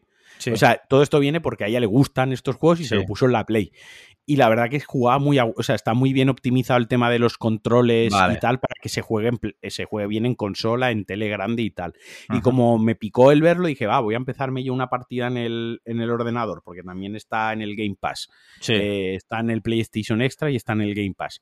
Voy a empezar una partida, lo que pasa que es un sumidero de horas, tío. No, eso, eso, es para echar horas y horas, ¿eh? Pero está muy bien. Está no, no, Está, está, muy chulo. Sandra ya se ha hecho una ciudad guapa, ya está evolucionando la ciudad, rollo con rascacielos, con avenidas, con. O sea, ya en plan guay. Lo que pasa es que para llegar a una ciudad en plan guay tienes que echarle muchas horas, tienes que saber jugar, tienes que haber fracasado muchas veces antes y tal, ¿no? Eh, antes de sentirte antes de sentirte Ayuso, ¿no? O Almeida, tienes que fracasar Almeida, tienes que fracasar muchas veces, ¿no? Eh, como Almeida. como Almeida. No. Con las mujeres, Almeida con las mujeres. Ese, ese lo voy a dejar apartado porque ni tengo tiempo ni ganas para ponerme con un juego de estos que además vas a hacer una carretera y te pone un tocho de texto enorme de las carreteras y es como mucho texto, bro, ¿no? Yo quiero algo más directo, así que no sé lo que empezar esta semana. Eh, mira, eh, como sé que a Sandra le gustan esos, en Steam se pueden, yo te puedo dejar un juego, ¿no? ¿O no se puede eso? Sí, se puede compartir la, biblioteca. Te lo digo porque si, si, algún día le apetece, yo tengo el Two Points Hospital con todas las extensiones. Nosotros lo tenemos también. Ah, lo tenéis. Sí, porque le encanta. Y ahora en Navidad, ahora en el 9 de agosto le coincide con las vacaciones, sale el Two Point University. Sí. El de la universidad. Y está súper hypeada. Tiene, buena pinta también. Está, dice, guau, qué bien, me coincide con, la, con las vacaciones. Menudos días me voy a meter ahí del me va a venir bien porque como lo tiene que jugar en el ordenador, Sí. a mí me va a venir también bien para tomarme dos o tres días de alejarme del ordenador un poco Sí. y dejárselo a ella, ¿no? Paso Sí, demasiadas horas en el ordenador, ya lo he contado alguna vez. Muy y eso es lo que, lo que he jugado. Mira, yo he estado jugando, he seguido el Ghost of Tsushima. eh, La verdad me está gustando mucho el juego. Tuve que cambiar en un momento dado y lo- ponerlo en fácil Sí, porque estaba con un jefe y, y- te está y- desquiciando. y ya después de 15 veces digo, mira, y te digo una cosa, creo que no está bien balanceado el cambio de medio a fácil. En fácil es demasiado fácil. Sí. ¿sabes? Entonces, o bien el, el nivel normal, intermedio, es demasiado complicado, o bien el modo fácil es demasiado fácil, no lo sé. Yo lo así, que, dime. lo que creo por la experiencia que yo lo jugué es que el, el nivel medio no es, no es que sea complicado, sino que el nivel medio tiene esa complejidad de que te tomes en serio el combate, de que ellos Sí. lo que quieren es transmitir un combate de samuráis con katanas, ¿no? De que cada Sí. error te puede costar la Sí, vida realmente y de tres espadazos estás muerto. Y el modo fácil, lo que yo creo que no es que el modo intermedio sea muy difícil o sea difícil o esté mal balance, es que el modo fácil es modo ver una película, es pásatelo porque para quien quiera ver la historia y no se quiera complicar mucho, mucho la vida. no sé. Aún así me está gustando mucho. O sea, el, el juego artísticamente es una pasada. eh, los escenarios están chulísimos. eh, me encanta cuando, por ejemplo, el cielo está nublado y hay tormenta. Me encanta cómo se ve. eh, y luego la historia está chula, dentro de que de- no deja de ser un videojuego. Y que es una Eh, historia muy Kurosawa, ¿no? sí, muy, man- totalmente. muy manida, ¿no? Una sí, historia de, vengan- venganza, honor y samuráis. Sí, sí. Pero está muy chulo y el tema de los trajes y tal, está guay, la verdad. Me está gustando bastante. Tengo que decir que me está A gustando si bastante. lo, a ver si lo aguantas hasta el final. Sí, sí, sí, casi seguro, porque estoy ya creo que por la mitad del juego. eh, por la mitad del acto 2 creo que estoy. Y creo que hay tres. O sea que Sí, sí. lo aguantaré Si ya seguro. estás en, estás en la parte central de la isla, ya te Sí. queda medio juego. Sí. Y ya está, de videojuego ya está. Eh, entonces, tema series que estás viendo Cine. recientemente. Tenemos que hablar de Black Phone, que la semana Sí. pasada, con todo el tema, Sí. nos la dejamos en el tintero y es una película Ahora, que fuimos al cine juntos. Si te parece, lo dejamos para el final. ¿Series estás viendo alguna? Eh, sí, hemos visto entre anoche y hoy, hemos visto los dos capítulos del final de Stranger Things, de la cuarta Ah, vale. temporada. Sí, los que son O sea, larguísimos, ¿no? A mí me tienen que explicar, por favor, los A hermanos a llevan estos, eh, los, sí, los hermanos Duffin estos o son unos modernitos intensitos o son unos visionarios y yo soy muy tonto. Pero yo, o, o Netflix en general, yo lo de estrenar seis capítulos Sí. de una hora y media cada putísimo capítulo, hacer una pausa de tres semanas creo que ha durado la pausa, y luego soltar un capítulo de una hora y media y un capítulo de dos horas y media, que es una puta película del Señor de los Anillos, y ya acabar ahí la temporada hasta que ahora se van a poner a escribir. Dentro de tres años, creo. Sí. Hasta dentro de tres años. O sea, por favor, por favor, ¿en qué momento he dejado de entender el, el- cómo funciona el show business de las series, de los TV shows, ¿no? Porque, por favor, qué puta lógica hay de estrenar dos capítulos de una hora y media y de dos putas horas y media. O sea, porque no han hecho seis capítulos de 40 minutos y ya está. O sea, Sí. por favor, que me lo, a mí, que me lo explique alguien como si fuese tonto. O sea, más tonto todavía, ¿no? Como si me, me faltasen tres veranos. Porque es que luego, aparte, el resto de la temporada, todos los capítulos eran de hora y media, tío.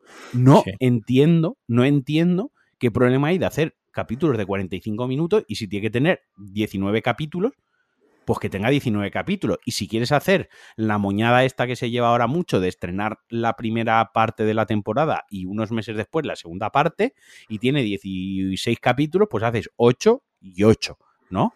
Sí. O, algo, o algo así, ¿no? Pero esto de que yo anoche me tuve que chupar un capítulo de hora y media, que era una puta película, y el de hoy ha durado dos horas y media, que yo me he quedado dormido porque no lo hemos puesto al mediodía, y cuando me he despertado he tenido que irme. La niña estaba ya haciendo la jura de bandera, ¿no?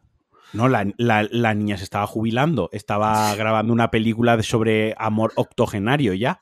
Eh, he tenido que irme y ponerme el final desde donde me había quedado dormido para ver el final, porque de verdad es que dos horas y media para un capítulo de una serie es que es una puta película. Es Sí, sí. literalmente una puta película y es con muchísimo relleno, porque las series tienen relleno, eh, cosas que en la narrativa del cine saltas o utilizas otros recursos y en Sí, la serie te lo, explayas- te lo cuentan. te- te lo cuentan más explícitamente porque, coño, es una serie y, y precisamente una de las ventajas que tiene la serie es esa, el poder eh, desarrollar más otros aspectos. Ah. Dicho esto, dicho esto, eh, a mí me ha sorprendido para bien la temporada porque ya lo estuve comentando que me estaba gustando porque tiene un tono más adulto que las, que las otras. Aún así, siguen sin concordar ciertas cosas de la serie, como hay, hay ciertos chavales que ya llevan unos cuantos años afeitándose la barba y los cojones y están haciendo de niños, ¿vale? Sí, sí, sí, sí. Y, y de, y de niñas. Entiendo que es una limitación de que eh, en la edad en la que empezaron los actores, que eran muy jovencillos, creces muy rápido en estos años.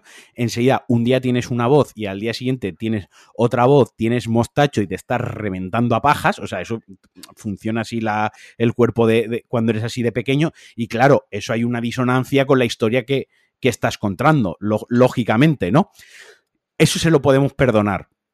Luego, que son unos moñas y toda la puta serie llorando, excepto dos protagonistas, excepto dos personajes, son todos unos moñas y unos llorones del, del carajo. O sea, así no vais, o sea, que así puedan vencer a un ente demoníaco de otra dimensión chunguísimo, de verdad, mi respeto, porque siendo más blando y más moñas, de verdad, que es que no podrías vencer ni a Echenique con los ojos tapados, de verdad, de tanto llorar. Pero bueno, también se lo perdono, porque en las partes en las que la serie se centra en el terror, en la acción y en lo visual, la verdad es que gana mucho. Sí que es verdad que la, la serie es mucho más gore que las anteriores. Eh, sí que la parte no da miedo, sigue sin, sin dar miedo, pero sí que es verdad que es un terror un poco más adulto. Y sí que es verdad que si hay algo en esa serie, tío, si hay algo, Sí. ¿sabes lo que es? ¿El qué? Billetes. Sí, sí. Bi- o sea, hay billetes como si eso fuese Disney y Marvel. O sea, Netflix cuida a Stranger Things como, como Disney cuida a los Avengers, tío. O sea, de verdad que yo en una serie, me cuesta pensar en una serie haber visto mejores efectos especiales y mejor producción. Hablo de una serie, no de una película. Sí, sí, sí, sí. Pero ya te digo que hay, hay momentos de, de efectos especiales que es increíble que dices, hostia, es que esto ni un blockbuster eh, hay estos Estaba- medios y... Estaba mirando, perdona, eh, que tiene 30 millones de presupuesto por capítulo en la cuarta temporada. O sea, es, es que es una barbaridad. Bestial, bestial, Es una, una, una bestialidad. No sé, Obi-Wan. Obi-Wan creo que tenía 20 millones o por ahí por capítulo. Y, y hay, una, hay un capítulo que los efectos digitales, parece que los, ya lo dije, los ha hecho el, el- el becario que se acaba de completar un curso de animación 3D de Udemy, ¿no? Sí. Eh, o de doméstica.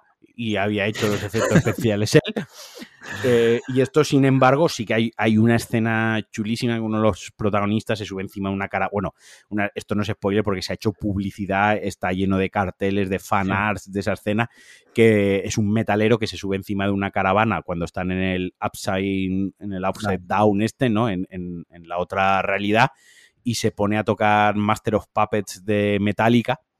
Y está ahí tocándola, ¿no? Que además la toca el actor de Ah, Fun ¿sí? Fact, la toca el actor de verdad y luego las guitarras que acompañan al tema, las pistas las ha grabado el hijo de uno de los guitarristas de la banda, eh, como, como curiosidad de la serie, ¿no?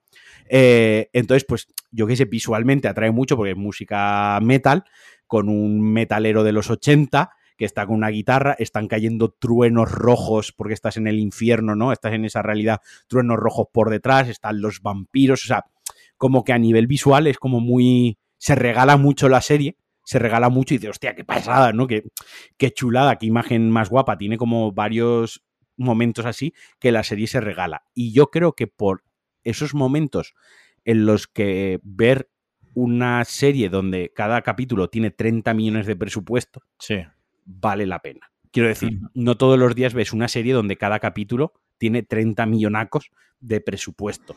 Ya te puede gustar más la trama, menos los protagonistas, esto u otro, pero sí que es verdad que hay momentos que en lo visual se regala y en lo visual es una, una auténtica pasada. Sí. Luego ya tal lo de las dos horas y media. O sea, 30 millones para dos horas y media me parece poco. O sea. Claro, eso, eso a lo mejor es la, la, media, Eso será la media. No, y que luego, claro, obviamente 30 millones, obviamente las escenas que son todas en el, este, en el infierno este que comento, ¿no? No lo voy a pronunciar en inglés, que siempre lo digo mal. Eh, obviamente esas escenas valdrán un dineral a nivel de efectos especiales, UFX, postproducción, maquillaje, etc, etc, pero las escenas que a lo mejor están en un parque hablando eh, o están en una habitación sentados discutiendo el, eh, cuál qué van a hacer en el plan para vencer al malo, pues esa escena es mucho más barata de, rodar, ¿no? Una, una, una por otra. Eh, pero ya te digo, sin ser yo, que yo era de los de qué pereza la cuarta temporada de Stranger Things, yo he desconectado de esto en la tercera, esto se tenía que haber quedado en la primera. Tengo que decir que relativamente la, he disfrutado, me ha mantenido enganchado. El, hay varios arcos argumentales, algunos más interesantes que otros, pero en general yo te recomiendo que, sí, la veas por... Yo me quedé en la tercera. Eh, pues la tercera no, la, he visto, sí. Ah, no, vale. No la he visto, pues no la he visto. Yo te, yo te recomiendo que la veas porque, ya te digo, insisto, no siempre, no todos los días nos dan una serie donde tengan ese presupuesto y tiene ese despliegue de medios tan cinematográficos a, disposición de una serie. Entonces, yo que sé, como fan que eres de las series en, general y, de, y del cine. Seguramente la retome. Retómala, retómala, la tercera te puedes mirar un resumen en YouTube y ahí a la cuarta directamente, o te la puedes ver directamente, que tiene cosas chulas. Pero ya, ya te digo, la, cuarta remonta y, muy bien, ya veremos en la quinta temporada, porque yo, yo pensaba desde la ignorancia que la serie ya había acabado para siempre. O sea, y va a haber una quinta, la que va a ser la última va a ser la quinta temporada. La quinta temporada va a ser la última hasta que la sexta sea la última y hasta que la séptima sea la última. Vaya, esto va a seguir habiendo temporada hasta que esto de dinero, básicamente, Hasta, hasta que la siguiente temporada sea menos vista que la anterior, que entonces Netflix diga, pues ya paren como hace Santiago Segura, cuando deja de ganar dinero, ahora está con las de eh, Padre no hay más que ah, una, dejó ya Torrente porque Torrente ya no daba pasta, ahora está con la de Padre no hay más que uno, cuando deje de dar dinero buscará una nueva historia y así. Correcto. Progresivamente. Mira, yo terminé de ver eh, de Netflix también una que se llama Intimidad, ¿te acuerdas que te comenté sobre un escándalo, un bisexual de una política, una serie española? la ha terminado, sin más. O sea, no la, ahorraosla si no. O sea, si la veis, que sea porque por lo que sea, porque os gusta la actriz o lo que sea, porque no, no vale mucho. No voy a dedicarle tampoco mucho tiempo. Y yo por mi cuenta he estado viendo ya The Voice, que he visto ya empezar la tercera temporada. He visto ya eh, en el primer capítulo, no sé si sabes. Yo no, he visto la tercera temporada. No, no, es, spoiler. Simplemente que en el minuto 11, por lo visto, pasaba algo. vamos, se hizo súper viral el minuto 11 el primer capítulo. En TikTok había gente reaccionando. Vale, ya lo vi, por fin. Y tengo que decir que, una vez más, eh, se demuestra que.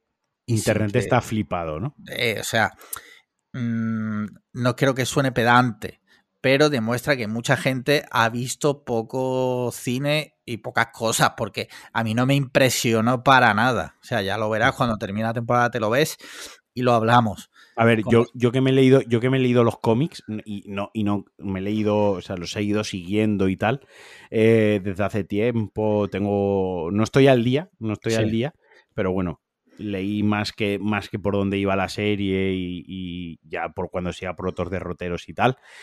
Eh, no quiero que suene a, no, es que yo como he leído esto sé más. Quiero decir, el, cómic es más hardcore que, la serie, mucho más pasada de vuelta, mucho más enroscada. ¿no? Porque, porque el cómic pues, lo permite, lógicamente, la serie no. Eh, entonces, claro, cuando veía la serie decía, hostia, qué guapo esto, pero, pero o sea, he visto, por suerte o por desgracia, tú lo sabes que en casa, tú sabes las preferencias de cine principalmente que nos gustan a, a Sandra y a mí. Y tú sabes que a nosotros nos gusta lo grotesco, nos gusta lo, No sé cómo describirlo exactamente. No, creo que grotesco es bastante acertado. Eh, eh, es, acertado, ¿no? Grotesco en, su, en su amplitud, ¿no? desde, desde la idea hasta lo visual, ¿no? En general nos suelen gustar esas cosas. Entonces, claro, yo he visto, hemos visto mucho cine y mucha serie de ese estilo. Entonces, a mí impresionarme con algo así no es lo que tú dices. No, no me voy a poner en plan pedante, pero, pero seguramente he visto películas donde las las idas de olla, el gore o lo grotesco o lo desagradable o lo sexual o lo tal, se ha llevado al extremo mil veces más que Amazon con, con, The Voice, ¿no? De todas formas, está bien. Me está gustando esta tercera temporada. Pinta muy interesante, por lo que yo he visto por ahora. Y luego en casa, después de terminar Intimidad, hemos empezado a ver que con tu clave de filming, eh, una serie que por lo visto había ganado el Festival de Cannes de series, por lo visto hay un Festival de Cannes de series. La serie se llama Todo lo que amas. Lo he puesto, no sé si has visto en Twitter esta mañana. Sí, sí, sí, lo del nazi. Eh, sí, el argumento básicamente es eh, ¿qué pasa si te enamoras de un nazi? o sea, ¿puede enamorarse una chica normal de un nazi? Sí, sí. Yo se lo pasé, se lo pasé a Sandra y dije, mira nuestro biopic. Sí. Eh, Tiene. está bien. Está bastante chula porque además es muy actual, porque el chaval se radicaliza por internet, escuchando un podcast que se llama Hunger and Cliff. ¿no? no, pero que sí, que está es, muy actual y está guay la serie, me está gustando bastante. O sea, no deja de ser una serie romántica, también te digo. O sea, mm, que nadie espere un análisis en profundidad de la sociedad, de qué lleva a la gente a radicalizarse, que sí que eso está ahí, pero que la serie es una serie de amor, ¿vale? Es una serie de amor. Quiero decir, esto, por hacer un poco la analogía, yo cuando lo estaba viendo, eh, esto es como si cuentas una historia de la gente que se enamora de presos. Sí. De cuando, de presos que a lo mejor han asesinado a, seis personas. y se empiezan a cartear y se enamoran de la. O, sin ir más lejos, lo de, de Starcase, ¿no? La, la, chica la que, se enamora de él. la que hace el documental, la periodista, se enamora de, él, ¿no? Incluso aún teniendo dudas sobre, sobre su su inocencia, o, no, tal. Quiero decir, al final, pues lo de enamorarse de un nazi, pues al final es eso, un contexto para contar una historia de amor donde pues se hablarán de ciertos temas y ya está. Que podrían, la serie se podría haber hecho de muchas vertientes porque podrías haber profundizado más en la radicalización, pero entonces ya la historia de amor queda como secundaria, en fin. Eh, pero está chula, ¿eh? Está chula. Bien, parlem de películas. Eh, si te parece, hablamos primero de, de Black Phone. Sí, me parece perfecto. Vale. la semana pasada. En, traducida en España, o sea, es Black Phone. Eh, traducida en España. La película es de Black Phone, pero en España se ha traducido como, como Black Phone. Black Phone. O sea, es a secas. una, cosa, una cosa que no, no acabamos de entender. Que, sí. Eh, Black Phone es una película de terror que se estrenó este viernes anterior, no, el otro. Eh, es del director de Scott Derrickson, que entre otras cosas dirigió Sinister y dirigió la primera de El Doctor Extraño. Y ha estado en el guion, creo, o en la producción o algo así asociado de la segunda. Sí, sí, es verdad, me, me, suena que estaba también ahí, sí. Y luego, pues el protagonista, bueno, no es el protagonista, porque el protagonista es, digamos, un niño, pero está ahí Ethan Hawke con un papel gordo. Y pues la película lo que nos narra es la historia de un pueblecito de Estados Unidos en los años 70 donde desaparecen niños.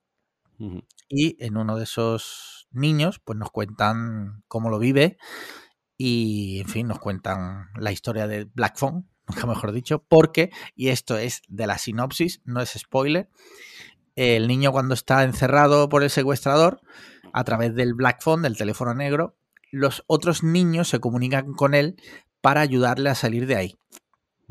Digamos que antes de él ha habido otro, sinopsis, ha habido otros niños que han ido muriendo y cada niño ha intentado escapar de una manera y al intentar escapar de una manera ha ido descubriendo un, poquito más, ¿no? Como que cada niño ha ido ayudando al niño anterior y, hasta que al final llega a este niño, ¿no? Y lo, van ayudando a través de este teléfono que no tiene línea, que está desconectado, que es parte de la gracia. Entonces, la, la, la, suma, suma, junta dos géneros de terror, ¿no? Uno que es el terror de secuestro, por así decirlo, de, del y, de, y luego el terror paranormal sobrenatural paranormal de que hay, de que hay espíritus. Eso, eso en la película no es una analogía de nada. O sea, no es que está. No, literalmente hay espíritus en la, en la película, ¿no? Eh, a mí me encantó, tío. O sea, a mí me gustó mucho. No la considero, eso que decía, la mejor película de terror, de terror del año, porque como tú y yo hablamos, está más cerca del thriller que del mm. terror. Jumpscares tiene dos, Momentos de miedo, miedo, miedo, no hay ninguno. Momentos de apretar el ojete sí que hay. De, de tensión de thriller, ¿no? Eh, para hacernos una idea, hay momentos eh, sótano Zodiac, ¿no? Sí. ¿Te acuerdas de Zodiac, el momento del sótano, cuando está ahí el clímax y tal? O lo que hablábamos con Paco de Vuelta, momentos Once Upon a Time on Hollywood, cuando va a lo del rancho de Charles Sí. Manson, ¿no? Momentos de estos de tensión, sí que tiene varios momentos de tensión, pero de miedo al estilo Sinister, Insidious, eh, The Conjuring, eh, los Warren, etcétera, etcétera, no hay. La verdad es que no Sí. hay.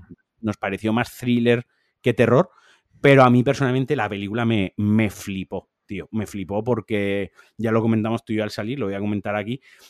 Me gustan mucho las películas que van al grano. O sea, es una Sí, película sí, sí. es una película que aprovecha los créditos iniciales para contarte qué coño está pasando, que eso también me mola mucho, aprovecha los créditos para contarte un poco la historia. Una película que no ahonda demasiado, honestamente, no ahonda en las motivaciones del secuestrador ni en su historia pasada. Eso me gusta porque al final es gente que está trastornada, secuestra a niños y los asesina. Ya está, o sea, más allá del trastorno, tú le puedes dar un trasfondo y lo puedes intentar justificar con que de pequeño le pegaban, de pequeño lo encerraban y eso lo ha creado, pero al final es un trastornado, es un psicópata y Sí. Necesita mucha más vuelta para construir un Y aquí de, aquí de todas formas, aunque no te lo cuentan explícitamente, no hay un, un prólogo del, del asesino ni nada, o del secuestrador, sí es verdad que hay un personaje, que no lo voy a decir porque eso ya sí sería spoiler, que te da un poquito de contexto. Sí, sí, sí. Pero Pero- un poquito, pero, pero sutil, pero no es, no Sí. es Sí, un- sí, que un cuenta que cuando el padre le pegaba con la correa Es- y no sé qué. eh, exacto, o sea, es una película que suda de todo eso y va al meollo, ¿no? Va a, a lo Sí. importante, que es eh, por qué secuestra, o sea, cómo secuestra a los niños, cómo los trata cuando los tiene secuestrados, eh, todo el tema este paranormal del niño intentando escapar o no, y luego toda la comunidad de cómo lo está viviendo que se estén secuestrando niños. O sea, a mí Sí. me parece un, un peliculón más, más thriller que terror, quiero insistir en ello, que nadie la vea porque nosotros estamos diciendo es una serie, una peli de terror, y luego venga aquí diciendo he visto la película y no me ha dado miedo, eh, ya, me habéis hecho la de dinero, sí. ya me habéis hecho la de maldita, Sí. etc, etc. O sea, Sí. ya para que sepáis que nosotros no nos ha parecido de terror, Sí. pero nos ha parecido una gran película. A mí me gustó mucho, la disfruté bastante. Y, y- y me gustó también ir al cine, eh, que esa es otra, para ver una peli eh, que no fuera de un, de un conglomerado. Sí, Mm. o sea, ver una, vamos al cine a ver una peli normal, de gente. Una peli de 18 millones de presupuesto. O sea, Sí. esta película ha costado menos que un capítulo de Stranger Things. Totalmente, ¿sabes? O sea, y una- eso Ujú. hay que también apoyar estas pelis porque, eh, a ver, mm, a los Vengadores y a Batman y compañía mm, No y le va a faltar gente. no le falta dinero. Entonces, si nos, a los que nos gusta el cine, hay que hacer todo lo posible porque no se pierda. Eh, y intentar ir a ver estas pequeñas producciones mm, para que sigan existiendo, la verdad, porque si no llegará un día en que todas las películas serán de Disney y ya está. Mira, estaba leyendo, estaba leyendo que sí, que él, la relación que tiene, que tiene este eh, Scott Derrickson con la segunda parte del Doctor Extraño es que él iba a ser también el director de la Ah, ¿sí? segunda parte. Sí, y por diferencias creativas con Marvel se salió del, del proyecto. Diferencias creativas con Marvel, no hacer lo que quiere Marvel. Sí, totalmente. Eh, pero claro, el guion ya tenía parte del screenplay del guion preparado y todo eso, parte de su trabajo creo que esa se reaprovechó, ya ahí pasó a dirigirla Sam Raimi, que Sí. es algo que es algo que me, que me ha chocado mucho ahora cuando lo estaba leyendo, que es Scott Derrickson, que tiene también un cine también de autor, joder, estamos hablando del director de Sinister, ¿no? Eh, que te ha hecho la primera, te ha hecho la primera de también de, del, del este, el Doctor Extraño, y tienes diferencias creativas con él. Y te vas precisamente a Sam Raimi. O sea, que Sí. es un tío que sabes, sabes es un autor, que, sí. Que es un autor también. Sabes que te la va a meter, te va a meter su cine eh, por algún lado o por otro, te la, te la va a meter, ¿no? Sí, Pero sí. bueno, que por eso se salió del proyecto y al meterse con el proyecto se metió con este de Black Phone que empezó a rodarse eh, en el primer trimestre de 2021. O sea, la película tenía un rodaje, ya os digo, 18 millones de presupuesto, una película íntima en el sentido de que tiene tres localizaciones, eh, ocho actores y, y Y ya ya está. está. Y Sí. Ethan, Ethan Hawke padreando una vez más. O sea, Sí, sí, sí. eh, yo todavía hay gente que no considera a Ethan, a Ethan Hawke como un actorazo. Eh, esa gente es, que, ha visto poco cine. O sea, ha visto, ha visto poco cine y sin querer sonar pedante, pero poco sabes de cine si a Ethan Hawke no lo, no lo consideras. Eh, un buen actor, ¿sabes? O, no, o no saber ver sus buenas interpretaciones. Y en esta película que hace de, de chalao, desquiciado, la verdad que lo hace lo hace muy bien. Además, una cosa muy, muy guay que tiene la peli, esto no, lo consigo spoiler, por darle un poco de gracia a la peli, él lleva una máscara, que esto se ve en el tráiler, a él nunca se le ve la cara. No se le ve la cara, sí. No se le ve, toda la actuación, toda es de voz, toda es muy corporal, de cómo se expresa con las manos, con la voz, con la mirada, sí que se le ven los ojos, que quiere decir que eso todavía también tiene, tiene mucho, mucho mérito. Sí, sí, sí. Sí, muy buena. Eh, si la pilláis en cartelera, vedla porque la vais a disfrutar y si no, pues ya esperáis que esté en vídeo on demand. Mm. Muy bien, ¿qué más has visto este fin de o esta semana? Eh, pues voy a repasar el letterbox si quieres ir dándole tú. Mira, eh, yo he visto dos pelis. vi una el viernes y el sábado, porque la vi en dos veces, de Amazon Prime Video, que se llama Un verano en Ibiza. Es una película francesa. Una de estas comedias francesas del año ¿vale? De las 100 que salen, pues una de ellas. Todas son la, comedia francesa del año. Sí, correcto. A ver, eh, pues no está mal, eh, pero bueno, le di un dos y medio. Es una peli para echar el rato. Luego me pareció, o sea, es, yo he estado mucho en Ibiza porque tengo familia allí, entonces por suerte he podido ir. Eh, y en fin, te lo pintan aquello. El tío sale del aeropuerto y ya le están ofreciendo cocaína directamente, cosa que es mentira, ¿vale? Que sí que hay droga, evidentemente, pero no más que en otras ciudades, coño. ¿sabes? Eh, los gabachos, pues echando mierda, como siempre, en... de España. Y luego ya vi Men, que la viste tú la otra semana, la de Alex Garland, eh, que me gustó bastante, aunque la vi poco sutil, pero me gustó. Y ya está, ya no he visto más pelis. ¿Qué te pareció el final? El final no me disgustó, pero tampoco me encantó. Es gore, ¿eh? Es lo que, lo que sí, tiene es gore, lo que te dije, que muy explícito. muy explícito, muy explícito. tiene como dos momentos muy mal, muy mal rolleros. De hecho, ahí ya Paloma dejó de mirar porque hay un momento que la película desbarra. Hay un momento que la película desbarra. Pero sí que es verdad que los, antes de llegar al final, que el final de la película es una metáfora, fin y al cabo es una metáfora como tal, sí que es verdad que hay un. El, el segundo acto de la película da muy mal rollo, ¿eh? sí, está muy conseguido la atmósfera que quiere y lo. hay una escena que tú y yo la comentábamos, pues no la vamos a destribar, que decía, joder, eso da un mal rollo que flipa. Y además lo bien rodado que está, tiene como dos o tres momentos muy bien rodados para jugar con el miedo y con el espacio. Y, tiene. Tiene muchos. O sea, la peli tiene la virtud de que te mantiene en un constante, digamos, eh, mal cuerpo, porque es mm. como si todo el rato pareciese que algo va a pasar. Exacto y te sientes muy identificada con ella, con la protagonista, porque te sientes como vulnerable. ¿Vale? Ah, eh, recomendable. Yo creo que. Sí, sí, sí. No, recomendable sí, sí o sí. fast check, fast check porque de vuelta, de vuelta ya habrá escrito para corregirme, diciendo que el guionista de Multiverse of Madness no, no es el Direction, este Direction, o como coño se pronuncie, él no sabe pronunciar sí. Eh, ya, él no se sabe mi nombre ni sabe pronunciarlo bien, pues yo tampoco tengo por qué saber el suyo ni pronunciarlo perfectamente.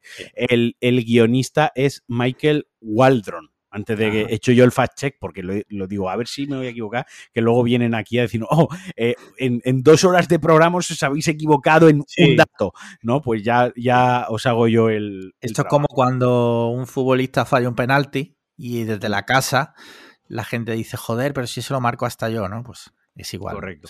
nosotros, está Cristiano Ronaldo y al lado nosotros. Pues yo he visto, yo he revisto Hereditary, porque no nos apeteció volver a verla en, casa. Teníais antojo de una peli así como eh, Buen veraniega, sí. De veranito. Fresquita, fresquita. De que te den ganas de salir a la calle a hacer cosas. Eh, y luego vimos una que fue como un flashback que le vino a Sandra que dice, hostia, ¿te acuerdas de Faculty? Y dije, coño, hay que verla. Hay que verla. y nos pusimos de, de Faculty y la disfruté tanto como el día que fui al cine a, verla. Esta sí que es, esta es la historia básicamente de los robadores de cuerpos, ¿no? De, los alienígenas que roban cuerpos para hacerse con el pueblecito de, turno. Cumple con todos los clichés. Tienes un Elijah Booth, ¿no? Ahí súper jovencísimo. Tienes a Frodo cuando aún no le habían salido pelos en los huevos. Tienes a, a Josh Harnett. Eh, cuando se creía que, cuando se creía que se iba a comer el mundo cuando se pensaba que iba a ser el mejor actor de la, década, ¿no? Sí. Eh, eh, y no sé, está, está simpaticona. Tiene, sale Salma Hayek por ahí también. Sale el actor que hace de malo, ahora no me sale el nombre y me da culpa de, Terminator 2, el, villano por excelencia. Eh, y tiene varios actores que luego sí que se han visto en otras cosas a, posteriori y cuando veías la peli era como, hostia, este es el de no sé qué. Pero claro, el día que yo fui al cine a verla, esto es del del 90, y algo, ¿no? Del 98, o sea, yo tenía 13 años cuando fui a ver esta película, cuando la vi. Me, me, dio un miedo que flipas. Ahora me lo he pasado súper bien, ahora ha sido todo lo contrario, ahora me lo he pasado súper bien por las incoherencias de la putísima película, ¿no? Eh, que al final matan a los bichos con pastillas de cafeína mezcladas con cocaína, yo qué sé, es, absurdo, ¿no? Pero, pero sí, tío, nos lo pasamos bastante. Mola porque en estos años se hicieron muchas cositas, así como, por ejemplo, eh, eh, El Diablo metió la mano, lo, lo he buscado en Google porque no me acuerdo de todas, pero no sé eh, si te acuerdas una que era secuestrando a la señora Tingle. Sí, sí, sí, sí, sí. Leyenda urbana, sé lo que hicisteis el último verano. Eh, la de sé lo que hicisteis el último verano, si te apetece, si te apetece, la acaban de meter en filming, tío. ¿Ah, sí? Eh, sí, sí, es un clasicote, tío. Igual que Leyenda urbana, que es más regular, también es un clásico. No sé, tío, nosotros es que esas películas de vez en cuando verlas las, las disfrutamos desde el prisma de que lo que estás viendo es una película de finales de los 90 para la muchachada de para la muchachada de esa época, ¿no? Sí, sí, sí, sí. con ese mindset se disfrutan mucho. Hombre, a mí es que me pilló en la edad, o sea, yo iba con, con, mi compañero 16, si yo tenía 13, yo tendría 16, a ti te pilló justo en esa edad. Sí, íbamos a ver este tipo de pelis, allí la liábamos y tal, no como los que van ahora a ver los Minions, pero lo pasábamos guay. Sí. Muy bien, pues yo creo que con esto ya podemos dar por finiquitado el episodio de hoy, ¿no? Sí, ha estado bien, ha estado bien. Sí, variadito, muy bien, un poquito de todo. Mm, pues nada. ya está. Pues nada, pues. viene, la semana que viene hay especial para cerrar la. Iba a decir para cerrar la temporada, ¿no? ah, por cierto, por cierto. Se vienen cositas pronto, voy a decir eso. Para el cierre de temporada se vienen cositas ahí queda. Ya ahí queda. daremos más pistas. Pues nada, muchas gracias a todos por eh, haber llegado hasta aquí. Eh, y ya sabéis, cinco estrellas en Apple Podcast, comentarios y likes en iBox y haceros mecenas, por favor. Que estamos a punto de llegar a 100 mecenas. Cuando lleguemos a 100 mecenas, hacemos un baile de estos. Como algo, algo, una jaca, sí. bueno, chicos, pues nada, un abrazo muy fuerte. Chaito. Venga, chao. Chao, chao. Hostia, que no las da a grabar, tío. ¿Cómo puede ser que haya fallado en eso, tío? ¿Ya? ¿Le doy ya a parar? Dale, ya.